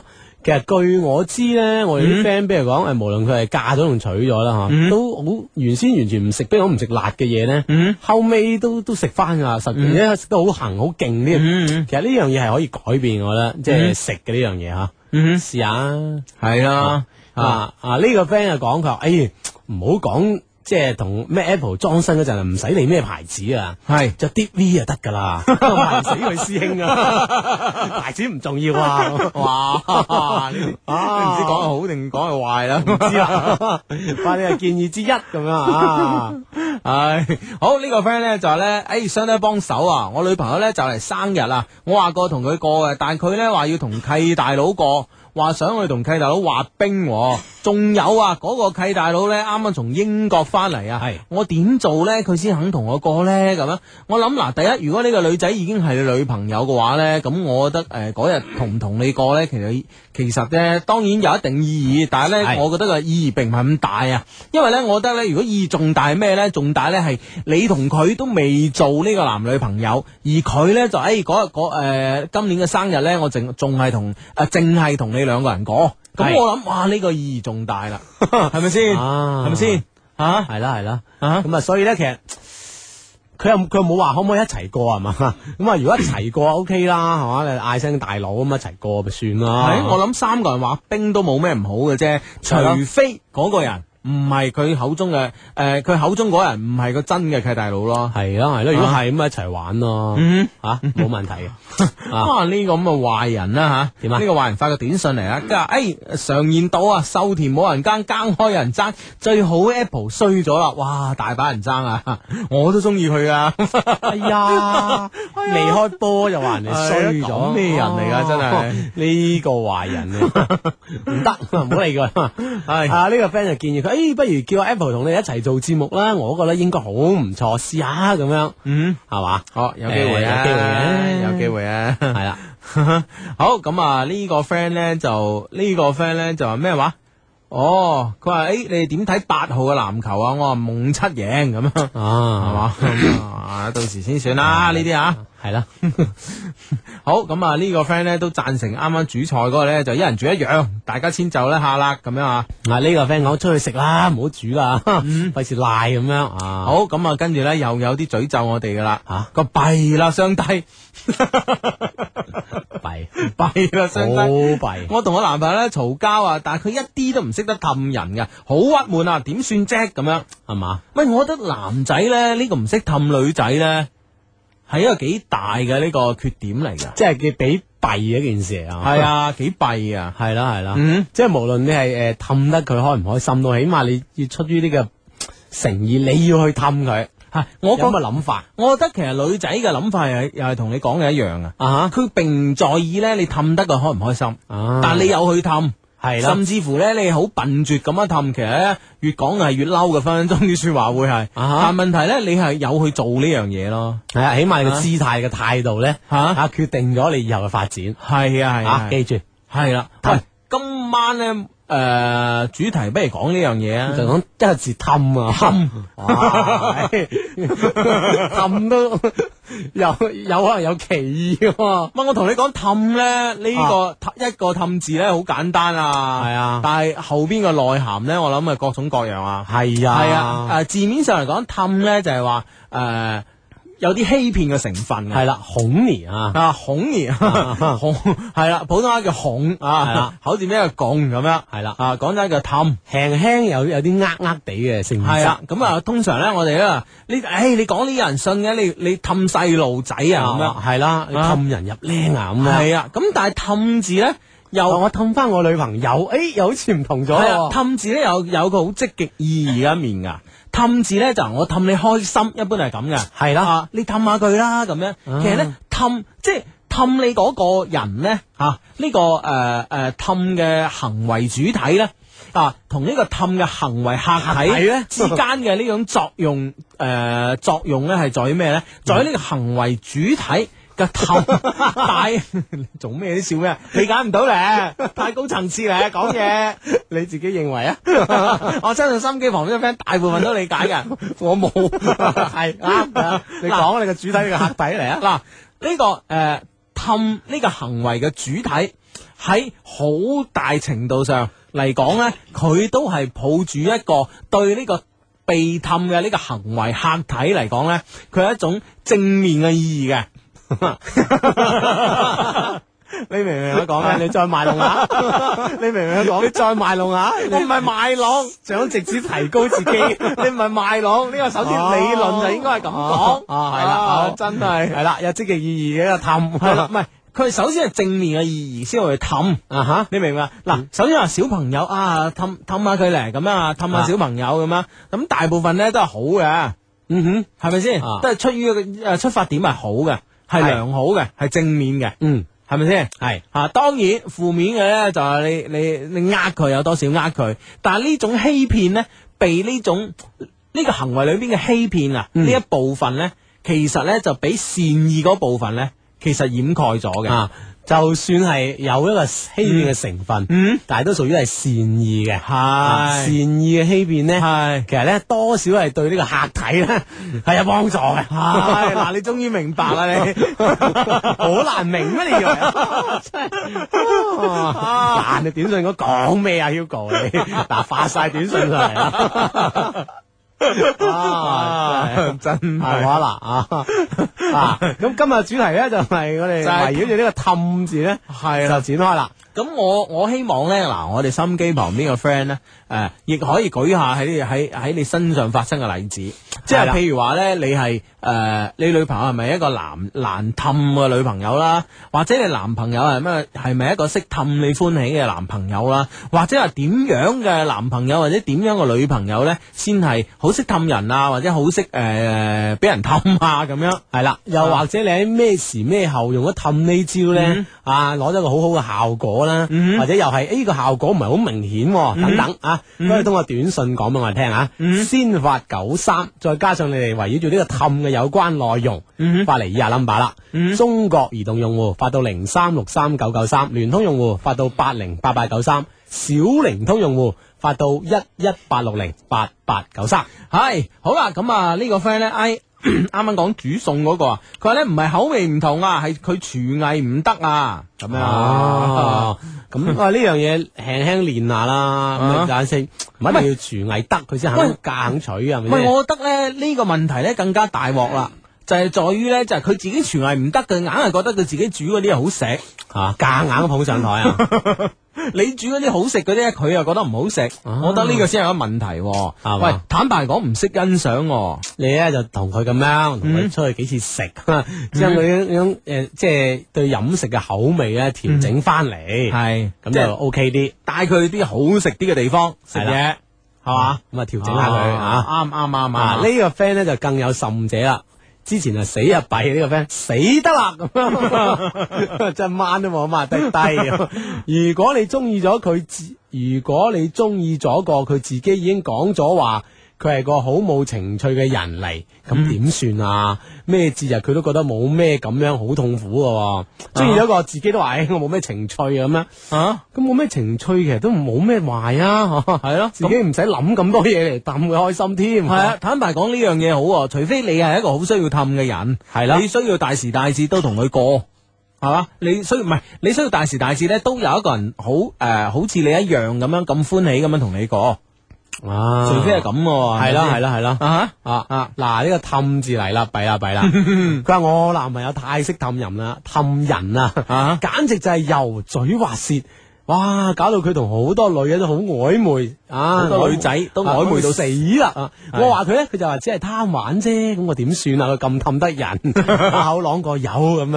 啊，即係有技巧啦，咁啊，哦哎呀喺你身上施展得不足夠，係啦哦我諗你咁啊，你多啲炸嬲啊，等等佢多啲氹你啊，係啦啊係啦我諗一個人咧技術呃诶雖然冇限，但時間都有限啦，係咪先？系啦， 你霸住要佢氹你，氹 都要霸住， 真係搞笑。呢個 friend 咧就咁樣啦，哎呀，我都想做一個行為嘅客體噶， 但係個主體硬係就唔肯入角色，真係激死人啦！你 逼佢做主體 啊！成日想俾人氹，人哋又唔 氹你，唉，點哎點辦咧？咧真真係係辦咧？你話 其實唔係，其實而家我我覺得咧，而家啲男仔其實應該好識氹女仔噶啦，係嘛？係而家就其實擔心係頭先嗰個 friend 啊，驚佢太識氹人啦。係咯。啊，就好少驚佢唔識氹人嗰件事啊！啊。呢個我諗我諗我諗識氹人嘅比比皆是啦，係嘛？係咯係咯換係一個換一個客啊，換一個客體， 佢會啊，你唔肯俾佢氹你，佢搏命氹你啊！唉咁樣啊！好呢個呢個 friend 咧就係唔係講氹嘅，講佢嘅奇遇咁啊吓啊。佢話咧，相低你好，我今日咧喺公共汽車上上邊咧見到個女仔，同時咧感受到佢招 突。得唔得啊？得唔得？好嘢好嘢好哇， 你有冇招突咧？啊，系啦系啦，一路上咧我温柔咁電 佢，啊直到落車 啊，跟住咧我上前搭讪啊，話一齊食飯啦好唔好啊咁樣哦啊，同埋咧問佢嘅名咁啊。但咧佢都矜持地婉拒咗，佢話咧如果再喺車度見到嘅話咧，就話我知啦咁樣，我只好好無奈咁樣接受同埋睇住佢離去。究竟啊點約佢先至得呢？咁我覺得如果你你呢一招呢，就基本上呢已經已已經以呢一招嚟講呢，我已經覺得你接近成功噶啦。即係達到預期嘅效果應該啊。係啦但下次見佢用乜意啫？係但係咧想見佢啊，但係我覺得咧，你呢度你你你成個行為嘅過程中咧，做錯咗一樣嘢啊，係嘛？就係咧，誒，話一齊食飯。我覺得食飯呢樣嘢，一個男仔同一個女仔食飯咧，哦係係、一開始第一次食飯嚇，即係譬如話咁樣有目的性咁樣食飯咧，係幾矜貴一件事嚟㗎。咁女仔唔會隨便應承㗎。哦當然，如果話同事啊、朋友啊一齊食飯啦，好啊，冇所謂啦咁樣啊。但係咧，如果話誒、呃大家都有意思啊，或者佢明知你對佢有意思，而你咧邀請佢誒、呃不如今晚一齊食飯啦咁樣。哦咁咧呢件事嘅份量咧，就即刻會重咗好多㗎啦。即係其實雙方都知道呢件事係點樣樣啦，都肯大家赴約嚟食飯嘅話咧，嗯係啊哇，有晒嘢啊！已經啊係啊，係另外一件事嚟噶啦，所以我覺得咧，你成件事咧，诶、呃成個過程中咧，做錯一樣嘢咧，就約佢食飯，急進得滯啊！係啊，嗯好咁啊，翻翻嚟氹呢度咧，哇！我頭先都係話，誒而家好少識，好少男仔唔識氹人，但係短信方面大把女仔咁認為。係佢話低低啊，佢一啲都唔識氹我啊，衰到死！呢、個 friend 講，我男朋友都唔識氹我嘅，嬲咧佢就唔睬，乾脆唔睬我添，仲要我氹翻佢。即係你係男仔唔識氹女仔，定係女仔要求太犀利啦 吓？輕輕氹下唔制，要好氹得嗰啲先叫氹咧吓。啊！呢個真係要聽聽你哋啲短信方面嘅，俾到我哋嘅啊知道方面啲內容啦。係咯啊，係咪客體咧對對呢件事嘅呢個程度咧要求太高啊！需求咧比呢個主诶比唔係呢個主體嘅對呢件事嘅需求咧，比客體所可以做得到嘅要高好多咧。啊，係嘛真係唔知啦。 真係唔知啦。啊， 好啦，咁呢就誒，呃咁、我覺得男仔其實都可以可以可以發短信嚟講講嘅。啊系咯吓，講下即係話，唉，面對诶、呃所謂女仔經常都吓，嗯發脾氣啊、撒嬌嘅時候，你係點做嘅咧吓？嗯你係用氹呢招，究竟有冇成效咧？吓、短信方面希望收到你嘅信息。嗯，係啦，同埋男仔呢，就係、就係、我特別想知道呢，誒、呃可以講講呢，就係邊誒，即係話你女朋友呢係幾難氹啊，諸如此類呢。咁啊啊。啊！呢、個 friend 講佢講開氹，唉，我而家帶兵都要氹，啊 即係帶住啲 帶住啲兵啲新兵嗰啲去氹，唔好話女仔啦咁啊！ 哇！睇嚟呢個氹字真係哇一字千金啊，真係哇，。 度度都用得着啊！ 唉，唉，咁啊，睇下點樣氹法啦，咁啊。系咁样啊，诶、咁咧就诶、呢呢、個个 friend 咧，呢、個个 friend 咧就咁講啊噶，佢話咧，唉，我女朋友咧簡直係咩啊，衰索無道啊！唔肯啊！為一件小事咧，要我氹佢三四個鐘咁樣，都都即係都未好翻咁樣。嗱、哦我覺得呢個時候咧，女仔有啲過分啊。系咯系咯，係咯，即係你有啲，比如話誒耍下花槍啊、嘈下交仔啊，都係增加呢個情趣啫。咁但係你要人男仔氹你三四個鐘咁樣，係咪先？你你唔悶人哋都悶啦，係咪先？分鐘，唉唔得閒，有咁多時間氹第二個得啦，係咪先？ 氹咗個翻嚟啦，分分分 分分鐘鐘打 Hugo 啲壞人，嗱，我同你講，唔係。一一定喎你作為呢個被氹嘅呢個客體嚟講，你一定有呢個危機感喎，係咪即先？係掌握呢個度係嘛？系啊，你幾時應該係诶破剃咩啊為為笑為笑咁咁啊啊嘛，嘛係咪先？同埋你成日都剃三個鐘，你都辛苦啦，係咪先？你自己喺度啊嬲諗得多都唔靚啦系系咪先？所以我覺得，我覺得诶、呃，应该把個度噶。嗱，如果俾我真係會咁諗噶，哇！喺氹四個鐘，唉、氹個新嘅翻嚟都得噶啦，已經 氹個新嘅翻嚟氹我得。 吓，係咁啊。呢個 friend 講話雙低啊，我氹女朋友啊有一招啊。係專門講啲假話，講大話， 就氹到佢好開心啦。特別話佢體重輕咗啊， 咁啊得噶啦，咁啊，哦，係喎係喎啊係喎。瘦咗啲噃，好似咁樣，係啦，對方開心啦。但係呢個女仔咧都有呢個煩惱啊。點啊佢話低低啊，有一個我唔中意嘅男仔咧，成日都氹我噶，唉、煩到死。咁啊係咯，唔使你氹啊，搏命攏埋 你。啊呢個 friend 講佢話莎士比亞講啊啊，女人係好善變嘅動物嚟㗎，係男人永遠呢都氹唔掂 啊。佢咁善 變，你點氹啊？你話係即係呢個 friend 咧係用呢個理論嚟支持自己唔去氹女仔。係啊，氹嚟氹去氹唔掂㗎啦，唉氹做咩啊？系咯，莎士比亞都氹唔掂 啊！我我 悭啲啦，咁樣啊，自己又揾咗個慳啲嘅理由啦。啊！喺喺呢個女仔講嘅呢種狀況咧，诶、真係喎诶好多時都會出現啊。點啊佢話咧相低啊，男仔咧追到女仔之後咧，就唔多想氹人噶啦，好衰啊咁樣。啊，呢啲啊男仔咧吓，要知道呢件事啦吓，嗯提醒所有啲追到女仔嘅男仔啊，要注意係嘛。嗯，呢個 friend 又同樣有意見啊！佢話啲男仔氹人咧係好靚，氹嗰陣咩都得喎，氹完之後冇晒呢回事㗎 啦，咁樣氹還氹氹之後好開心翻，誒呢件事結束啦咁樣。啊啊咁樣，喺呢、個 friend 咧就真係唔識氹喎，呢、個男仔係嘛佢話係咪幽默就等於氹啊？咁樣，我諗氹咧係講一啲诶嗱，我覺得。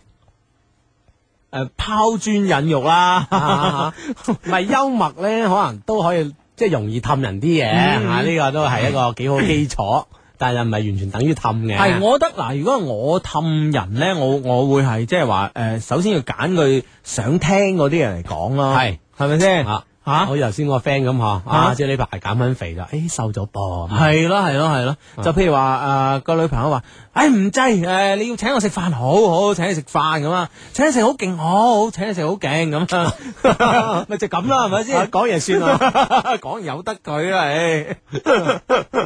呢個 friend 又啊，講講完話，誒點解又帶我嚟呢間大排檔食啊？嗱，你係咪好勁啊？係啊，嗱呢間嘢勁好食咁啊 喺大排檔入邊算勁 啊！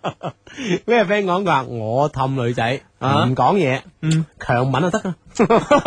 咁又氹啊，夾咁硬氹唔啊係喎，咁又誒，誒又係打開一片新天空喎，係啊我覺得係咪先？即係技術好。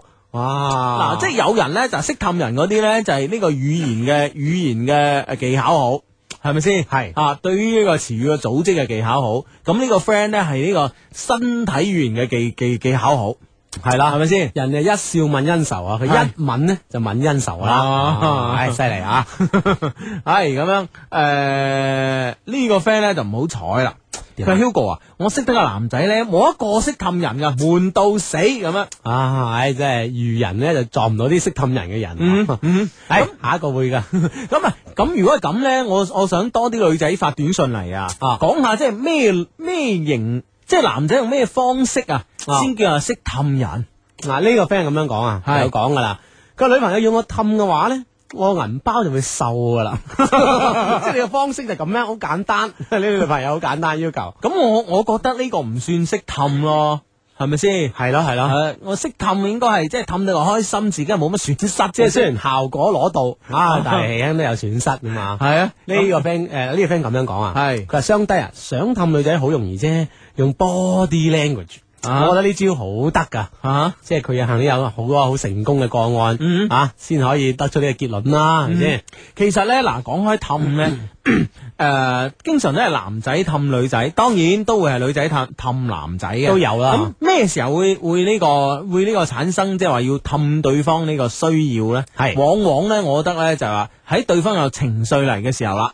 啊啊！有情緒人我就要氹佢啦。系啦系啦系啦，咁所以咧，我哋今晚咧，诶、同大家玩呢個心理測驗。诶，诶、係測咩咧？梗係同呢個氹字有關噶啦。嗯係啦，咁啊，具體到時三咧再講俾你聽。有诶，有啲咩題目先？啊，題目係咁嘅啊，係诶、假設你啊偶然喺路邊執咗一張三十六選七嘅彩票，诶，突然間你發現咧，你中咗係一等獎，有五百萬。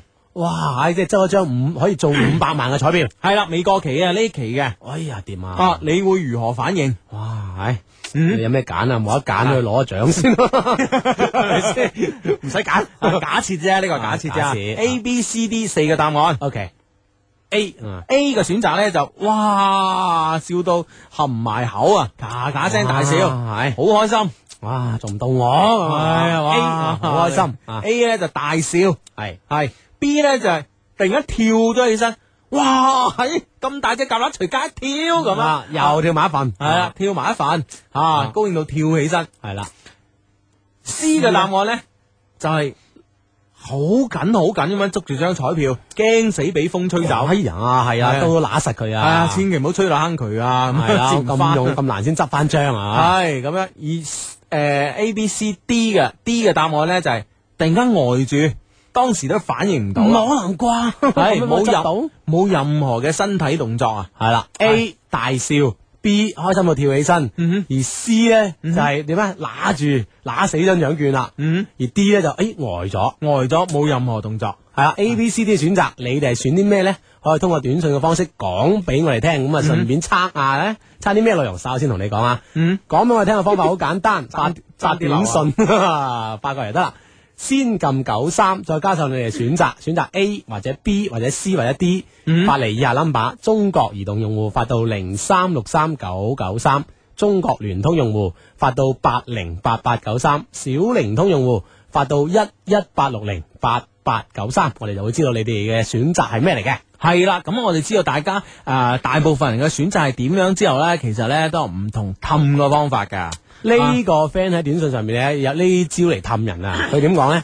佢話譚凱源， 無論你嬲我幾耐，我都係咁中意你嘅，我係豪仔啊！ 呢個係咪氹人嘅一個辦 法用我哋嚟氹人。啊？唉，應該都得 嘅啊！啊！喺呢度有個壞人啦，佢話啊喂，佢話不如咧，你哋當場示範下一個做主體，一個做客體啊，咁咁啊，你樣。又氹我，我又氹你啊！唉，兩個麻甩佬咁啊點可以咁㗎？？點點點主客啊 下次嗱，下次揾個女主持 嚟，我哋要佢做主體，我哋兩個分別做唔同嘅客體， 睇下佢點氹喎！睇下邊個氹得掂佢，好唔好啊？啊，好好 好。真係好啦，揸緊時間發你個發你個 A B C D 嘅你個心理測驗嘅選擇過嚟啊！廣告之後呢，即刻公布答案，睇下你係屬於邊種類型嘅。係啦，咁呢喺呢個半點報時之前呢，就出咗個心理小測驗俾大家啦，咁啊，嗯咁啊算術好好噶，字統計下咧，誒，呃揀 D 嘅最多噃，揀 D 嘅最啊多，第一 D，第二就 C，啊，第二就 C，啊 D 即係呆住嘅最多。嗯，啊哎呀，唔相信唔可能嘅吓，唔係個仔咁樣啊哦，啊咁咁樣啊，揀 D 最多，跟住就 C、A 同 B 差唔多啦， A 同 B 差唔多，係啦，其實呢個心理測驗呢，係測咩嘅呢？差咩？係測啊，你是否情緒化啊，啊？因為咧，一個人如果比較情緒化嘅人咧，其其實實真係好需要人氹噶啦，好需要人氹，同埋咧有第二樣嘢係重弊，點啊？幾難氹。啊係啊，啱氹完又嚟 啊，真係你咪講啊，有啲驚啊。係啦，咁啊，男仔咧都可以同女仔玩呢個心理測驗嘅，吓同你心儀嘅對象啦，或者同你而家嘅女朋友啦，咁樣玩下啊，睇佢係咪好情緒化。如果真係情緒化咧，都幾難氹啊，真係。係嘛？好啦，咁啊，講下而家最多人呢，原來呢、個呢、個聽緊嘅節目呢，最多類型呢就係中意呢個 D 嘅，係就係 A、外 B、C、D 嘅 D 呆住咗，冇任何嘅動作啊，咁樣。如果你係選擇 D 嘅朋友呢，你係一個情緒化嘅人啊，有時呢顯得活潑好動，誒、活潑好動啊。誒、好似人群中嘅焦點，有時呢，你係顯得好孤獨啊！一個人呢，置身於人群之外，你嘅情緒呢，亦容易因為別人嘅讚賞而高興啊，亦會因為別人嘅批評呢而思索。你係一個好敏感嘅人，唉。啊，原來係系咁多人喺呢个社會上係需要人哋去氹嘅。同埋咧，嗱，诶，买再再买多個大包啦，唉，見咁多人揀。另外咧，揀 C 诶，拣呢個 D 嘅朋友咧，喺 D 嘅朋友啊，喺戀愛方面咧，你有暗戀上一個不愛你嘅人嘅傾向。哎呀，係啊，勸你咧唔好太早放感情落去啊。啊，即係你暗戀呢個人真係分分鐘可能係唔嗯中意你嘅，係啊，有呢個傾向。所以你就要小心小心，係咪？系啊，，D 系最多人揀嘅。OK，第二種類型係咩呢 c C 係嘛？好，诶、揀 C 嘅你呢係一個社交型嘅人物啊。啊哈喺團體中呢，你將彼此嘅溝通與相處呢睇得好重要，因此呢，你嘅人緣頗不錯啊。同時呢，你都注意自己嘅形象，诶、關心衣着是否得體，談吐是否得宜，咁樣啊啊，你呢，但系你呢都有個缺點啊，唔係太識隱藏自己嘅情緒啊，會得誒、呃如果有事呢， 會揾人嚟傾訴啊哈。啊吓啊，即係傾訴下啦，啲唔開心或者開心嘅嘢啊系啦系啦，所以咧都唔係咁難氹嘅，因為你會主動揾人傾訴啊嘛，係咪先？係好賣大包 啊！揀 C 嘅朋友咧，對金錢咧睇得好重啊，所以咧好容易因財失義啊。啊啊，因為啲財變財方面嘅事情啦吓，嗯朋友方面就好就處理得唔好啦，咁啊吓，咁啊呢個係揀 C 嘅朋友嘅選擇啊，嗯系啦，咁咧揀 A 同 B 嘅 friend 咧，就 A 嘅仲會稍為多啲，B 啊係最少嘅。係系，OK，咁啊大笑啊，揀 A 嘅 friend 啊，平時咧你好少將心情咧表現喺面上邊啊，你無論高興或者嬲咧，外在嘅表現咧只係佔咗三十個 percent 啊，其他人咧好難猜度你嘅心意啊，其實咧你係好。識得壓抑情緒嘅人啊，外表睇嚟平靜嘅你呢，可能喺瞬間就會爆發啊！誒啊，让人咧有啲不知所措咁样。啊，原來咁樣，如果你係啊揀呢個答案嘅話，就有啲咁嘅情況啊，系啦，一系就唔使氹，一氹咧好勁啊！喂啊，嗯，小心，係呢個都係都幾麻煩嗰種啊。係啊，係啊，係啊，嗯哼係啊，係啊。好，再賣個大包 吓。喺面對感情咧，你會好主動啊！見到心儀嘅人咧，你不善於等待，你一定會直接或者間接咁樣讓對方知道你嘅心意，即係一定要對方知道啊！無論邊種方法，自己講又好，friend 講又好。啊啊，咁樣系啊，咁啊，咁最少人揀嘅呢，我諗都有人揀嘅係 B 啦，B 嘅答案啊，啊 B 嘅答案呢，就開心到跳起身啊！你個诶揀 B 嘅朋友呢，你個心理诶、呃心裏呢，係悲係喜呢，都一一表現喺面上邊。你係一個無論高興呢，或者難過都藏唔住嘅人啊！一啲小事呢，都可以令你高興啊，亦能令你悲傷。但係呢，你恢復得都好快，相對嚟講呢，你係一個比較易啊氹嘅人。另外呢，你唔係好識講大話，你講大話嘅時候呢，面色啊一定異於平常啊，令對方一眼就可以睇穿。勸你呢，仲係誠實啲好。啊，咁啊 A、B、C、D 嘅選擇咧嗯吓，都有自己嘅好啦，同埋有啲诶唔好唔係太好嘅地方。情緒化呢件事咧，我相信對於每個人嚟講吓，都會有或多或少啊。嗯咁你係咪太情緒化、太難氹呢？啊，咁啊視乎你平時同你交往嘅人呢，會俾到啲咩空間你啦。啊嗯，系啦，咁啊呢個 friend 咧發嚟啦，就唉冇人氹就叫阿媽氹咯，咁樣。 咁啊阿媽氹咁容易，呢呢個個 friend friend 同啊阿媽氹得你過世咩？呢個 friend 係咁樣講啊，嗯個低低又唔好話氹女仔啦，就算問阿媽攞錢啊，都要 氹啦，都啱嘅，都啱 嘅。啊，喺呢個朋友係揀 B 噶，啱啱心理測試下，係係呢，诶哦，原來咧啱啱話莎士比亞嗰個咧唔係男仔嚟，係女仔嚟㗎。哦，佢話咧我係頭先話莎士比亞嗰個啊，我係女仔嚟啊，我係想奉勸下啲男仔咧，唔使浪費力氣啦，我叫小翼咁樣。哦啊，真係咁嘅而家啲人啊咁噶，你唔中意氹，好多人中意氹噶嘛，系咪咯，先呢個 friend 講佢係雙低，其實咧係唔氹係唔使點噶。嗯，無論佢點樣發脾氣，或者係或者其他，你都唔好理，只要用心情嘅眼望住佢，再同佢講幾句好聽嘅就得㗎啦，咁樣。係咪啊？咁其實呢度都係氹嘅一種辦法嚟嘅。眼神氹咯。眼神加兩句好話搭鳩咁 樣啊！系呢、個个 friend 咧就話咧，其實氹咧冇話咩時候嘅，只要自己喺適當嘅時候咧就用啦。好多女仔咧都話我識氹人，有口碑㗎咁樣。哎 呀，啊，出晒名啦， 有晒口碑，我叫 coffee 仔。啊得啊！呢個 friend 咧就冇唔係講氹啊，講點氹翻人哋。係佢話哇，相低今次弊啦，弊啦，弊啦。係佢話我同我 girlfriend A 一啊齊嗰陣咧就撞到 girlfriend B 咁樣，而家兩邊面都係手指印咁樣，哇！點先可以氹翻佢哋啊？救命！仲想兩個都氹翻，哇你真係啲打得輕一滯 啊！咁我諗都氹得翻嘅，係嘛？係啦。啊，同同呢個講唔 係啊，我講嘅都唔係都唔係 啊，試下得得唔得啊？真係啊試下啦，試下啦，作啲古仔出嚟啦，但係自己要記得喎，唔好同兩邊作古仔咧唔同啊嘛，死啦！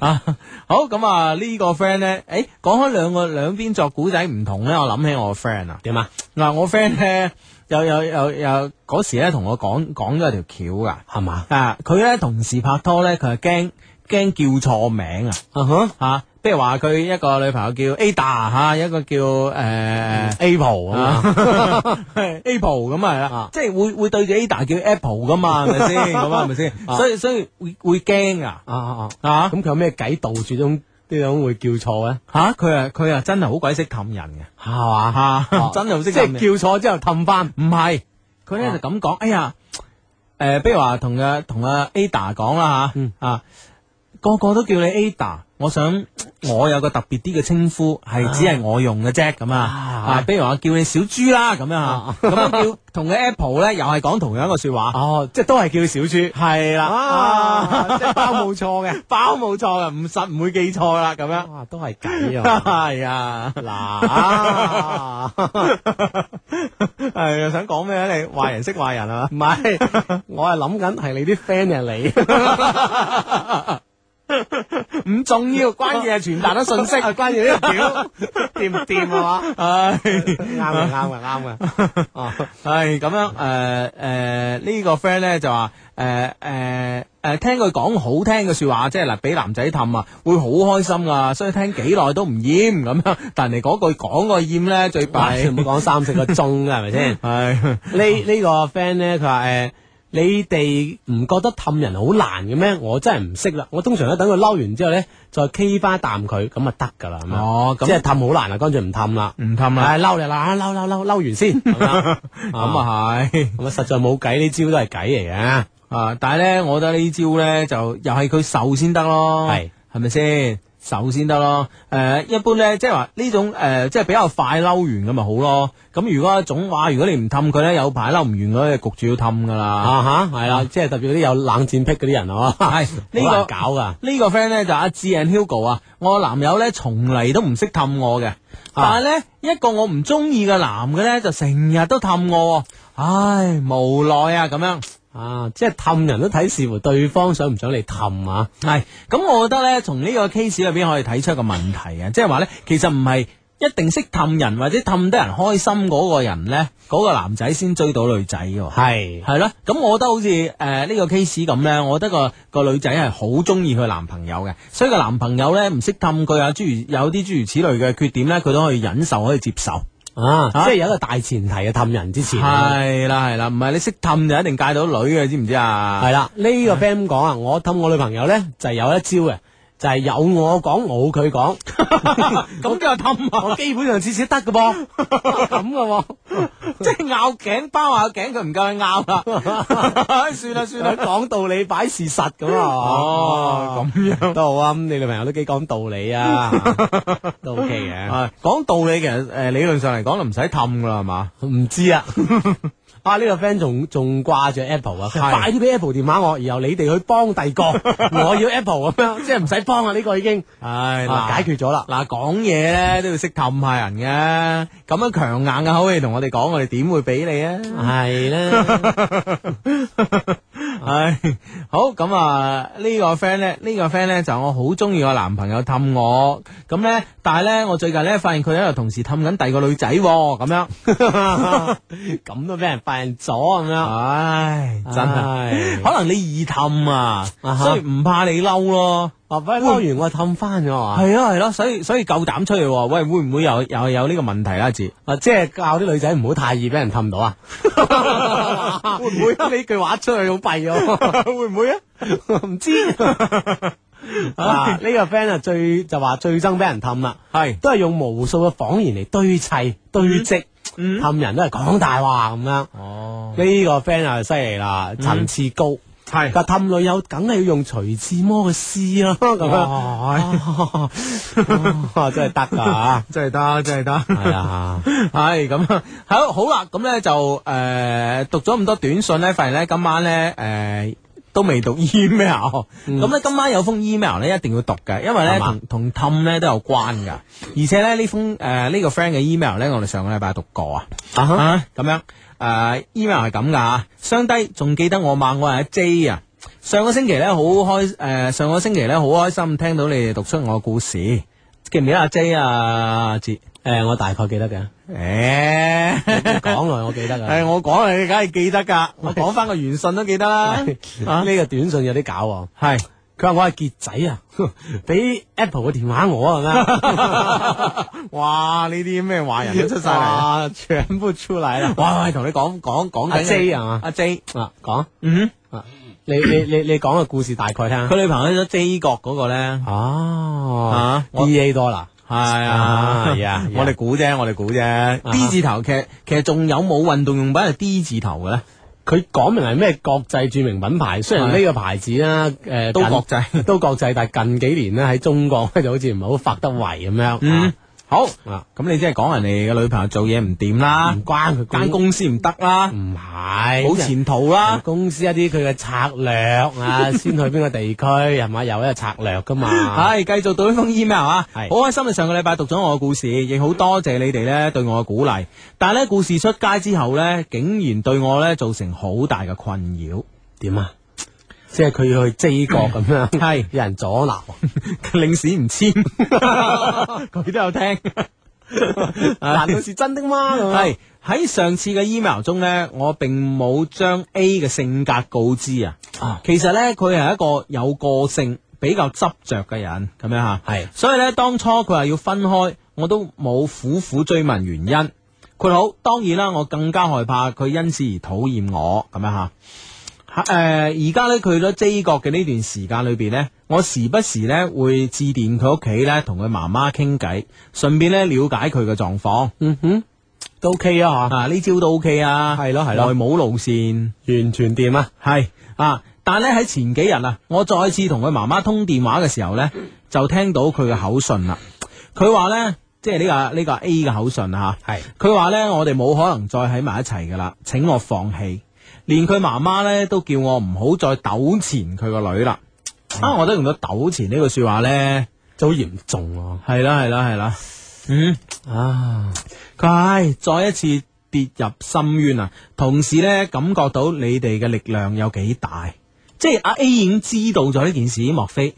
信老母有冇講啊？咁我諗呢一句就係好明顯咁樣暗示啦，阿 A 喺 J 國都知道，都知道，咁好出奇咩？唔係唔係唔 出奇，但係關鍵就喺係 Iceland 都知道 啦，係嘛即係咁咁啱佢又係。唉呀，佢如果講明佢係我哋啲 friend，我哋就唔係用呢個辦法去處理啊。你估你有第二招咩？你乜懶包閉？ 咁啊，肯定要諗個第二計，起碼唔將佢講出嚟啫，係咪 先？係係， 啊，你我特登唔講係品牌，講埋品牌，咪衰啊你！咁估到好叻噶嘛？覺得。 咁啊，咁啊，聽埋先，聽埋，聽埋。係啊，诶、j 呃國咧，诶、去 J 國咧尋訪佢呢個旅程啊，J 國尋他之旅咧，我真係好想好想去。就如你哋所講咧，都到咗呢個年紀啦，喺感情上嘅衝動咧已經唔多啦。如果呢次衝動咧幻滅咧，我怕我喺之後嘅感情生活咧都會不如意啊！啊哈，啊，我諗啊唔一定不如意，但係咧好難會再爆發出呢種衝動咯。係咯，啊即係下次嘅戀愛可能都會好好謹小慎微啊咯。嗯，我點解話即係啲老人家咧就越老咧越誒誒個性情越淡薄咧？係其實咧某種程度上咧就係嗰個衝動嘅 quota 咧用晒啦。係嘛？啊，所以咧，我覺得感情嘅衝動咧，呢、個 quota 咧一樣係有噶。啊哈，啊有 quota 啊！係啊，呃咁樣吓，誒、我點做咧先至好咧？我真係唔可以忘記佢，深知咧感情嘅事咧不能勉強啊。人生咧總會有不如意嘅事，但呢咁樣嘅遺憾咧，真係唔想發生喺自己身上。聽你兩個節目咁多年啦，喺感情嘅抉擇上咧，兩位咧就好似天使同魔鬼咁樣喺度較量緊。請問兩位，你哋會點做呢？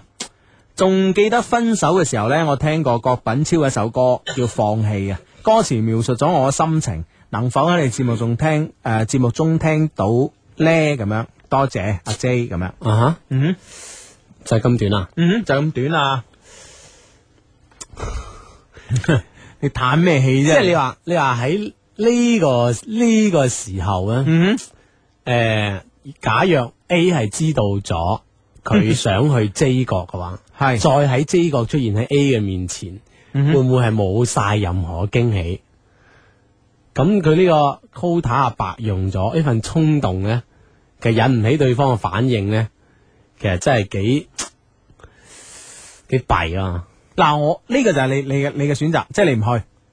唔係我我未未諗清楚去唔去好，但我覺得對方知啊，即係要好認真考慮咯。即係一腔嘅熱血，突然間本身高血壓 咁，你都降翻一半啦，係咪先？啱唔啱啊？你話啊，喳佢喺度臨盆凍水，你話嗱，我覺得係咁樣嘅。係如果俾我一定去，俾我一定去，我同你講，即係無論點啊，你知就無論知點你唔知啊，唔知係嘛你？知又好，你唔知又好，我都會去。啊，但最基本係我我去嗰下，你係唔知噶嘛？你即係係知啊幾時幾刻出現面係前啊唔知啊？係啊，你可能知道我曾經有咁嘅衝動或者有咁嘅打算佢去。話啊再通過你媽咪叫我唔好糾纏，可能真係唔會嚟咧。啊嗯，係咯，但係我覺得一定去咯。我覺得係誒、呃感情咧，唔單止要對誒、呃另外一半負責任，係我覺得對自己都有個交代咯。即係自私啲，自私啲嚟講，我點都對我呢個衝動有個交代係嘛係啊，我覺得要對我呢個有交代咯。都啱嘅。系啊，所以我我如果系我一定會去嘅。咁你覺得機率有幾大啊啦？就啊去啦吓，去啦好啦，嗯，一腔熱血去啦，你去啊，你去啊。咁你覺得機會有幾大？啊我信奉一句说話，係置之於死地而後生，係嘛？ 背水一戰啊， 絕處逢生係咪先？啊吓！你嗱，而家而家坦白講，你而家去根本上嗱，如果我我如果係我，我而家去，係我可能抱住一個目的，係我呢個目的就係話我我為咗對得住自己呢段感情嘅啫。啊，啊我同你講清楚哈，係我同你講清楚，其實我真係好愛你。啊，吓，坦白講，即係話人，你話诶、呃你話我哋真係诶诶，如果係從唯心主義嘅角度嚟講，可能真係有緣分，可能真係緣分係了斷啦。咁都希望係以呢個方法嚟了斷咯，吓、你明唔嗯明白？啊，即係起碼了斷得好清楚呢件事。係啊自己知道誒係點樣一回事，對方一定正面講俾你聽係點嘅。當然對方我諗诶诶，对方係 A 啊吓，咁樣呢、個啊呢、個 A 呢，我相信阿 A 都係一個好乾诶干净利落嘅人嚟嘅。係我相信當初嘅了斷呢，都好乾，都好手起刀 落，都都好都好清脆。即係冇任何千絲萬縷嘅意外係啊聯絡係啊係啊啪嗰啲人斷晒。係咯係咯嚇都好乾淨利落咯嚇。咁、啊但係問題咧就話，我覺得誒、呃作為阿 J 嚟講，你既然既然呢、個呢、個女仔喺你心目中糾纏咗咁耐啦，係咪先？嗯我我覺得誒、呃、對於自己嚟講應該有交代啦。去其實只係為咗同自己有個交代，其實並唔係話會點樣回心轉意啊，點樣嗰嗰啲嘅目的，我覺得係反而係放低其次㗎。都啱嘅，係嘛即係雖然無 論話期唔期止都好，唔去咧，嗯，呢個機會係零嘅，嗯去咧係大於零嘅。咁、我我諗我哋喺度講咗之後，又又低咗啲。係啊，係喎，對方聽住喎，哎呀， 啊冇冇冇啊冇，即係其實咧，诶、其實坦白講，我講呢段说話咧，我都好希望 A 可以聽得到咯。啊，我都希希如果望 A A 真係聽到嘅話嚇，啊，其實咧，我唔知你同阿 J 之間咧有冇诶、呃即係件事係點樣，同埋咧诶，你同阿 J 之間呢、個你決定分手咧，有冇經過深思熟慮？我相信有啦，以以阿 J 形容你嘅性格嚟講，我相信有係。但係咧，我唔知你有冇諗過咧，喺一個世界呢、個世界咁大，幾十億人，中國咁大啊，十幾億人，呢、個世界裏嗯邊咧，到底會有幾多個人好似阿 J 咁樣係愛你？嗯哼，我覺得呢係呢樣嘢係噶，係我我哋想同你傳達嘅重點啊！係啦。啊雖然我哋嚇兩個係旁人嚇，好多嗯可能好多好多事情咧，我哋可能會呃有啲意見咧，可能有所偏頗嗯嚇，但係。但係呢個真愛你呢個咧，我哋通過佢兩封 email 咧，嗯我哋都知道啊，好清晰啊，好中意你咁樣係啊，啊。啊 見啦，見個面啦， 啊我諗見面一定嘅一定一定啦啊！反正咧，阿 J 去，我哋支持你係啦， 啊！阿 A 接受阿 J 啦，我哋都支持。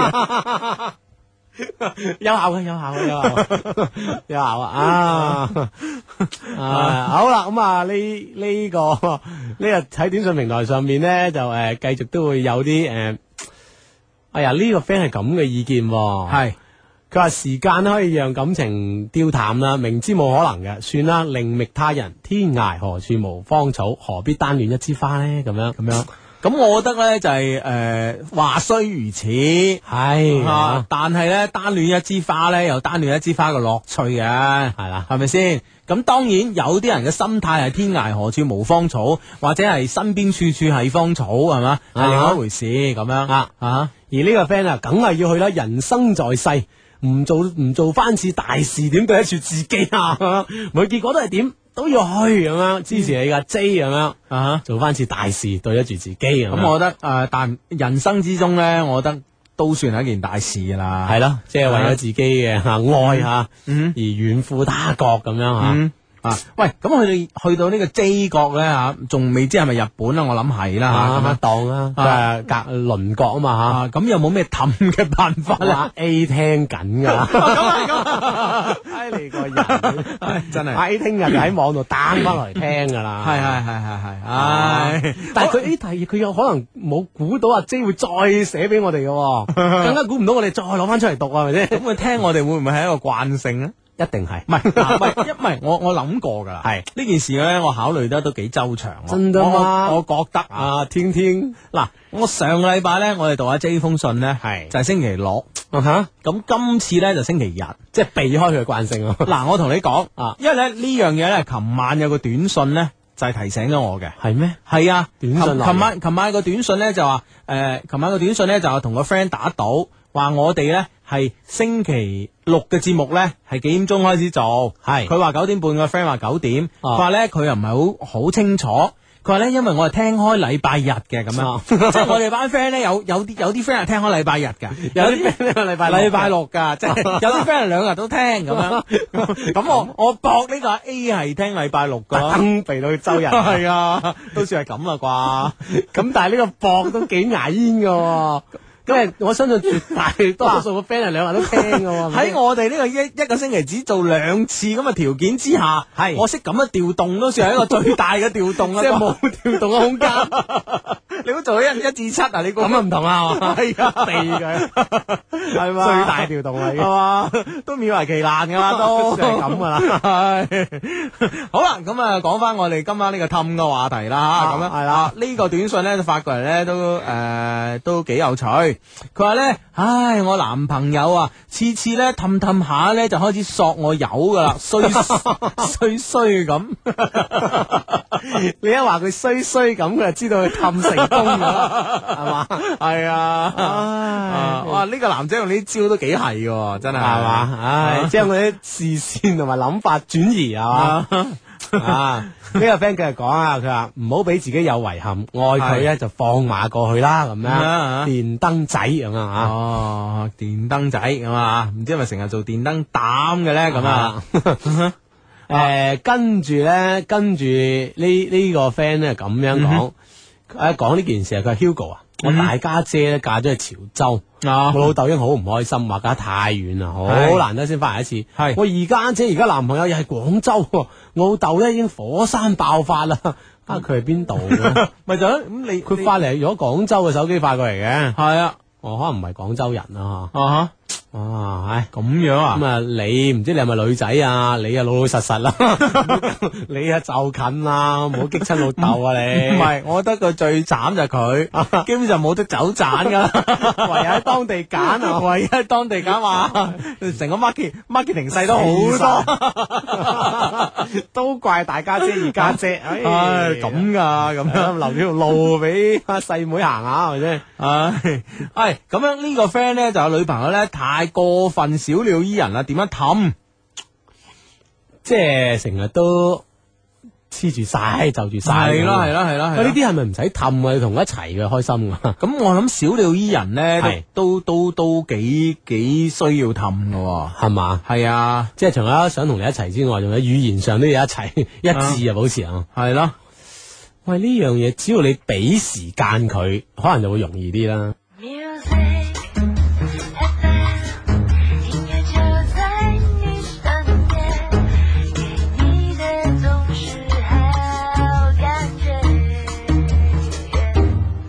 Music FM，音乐就在你身边，给你的总是好感动。总是好感觉。九九三音乐之声，Music FM。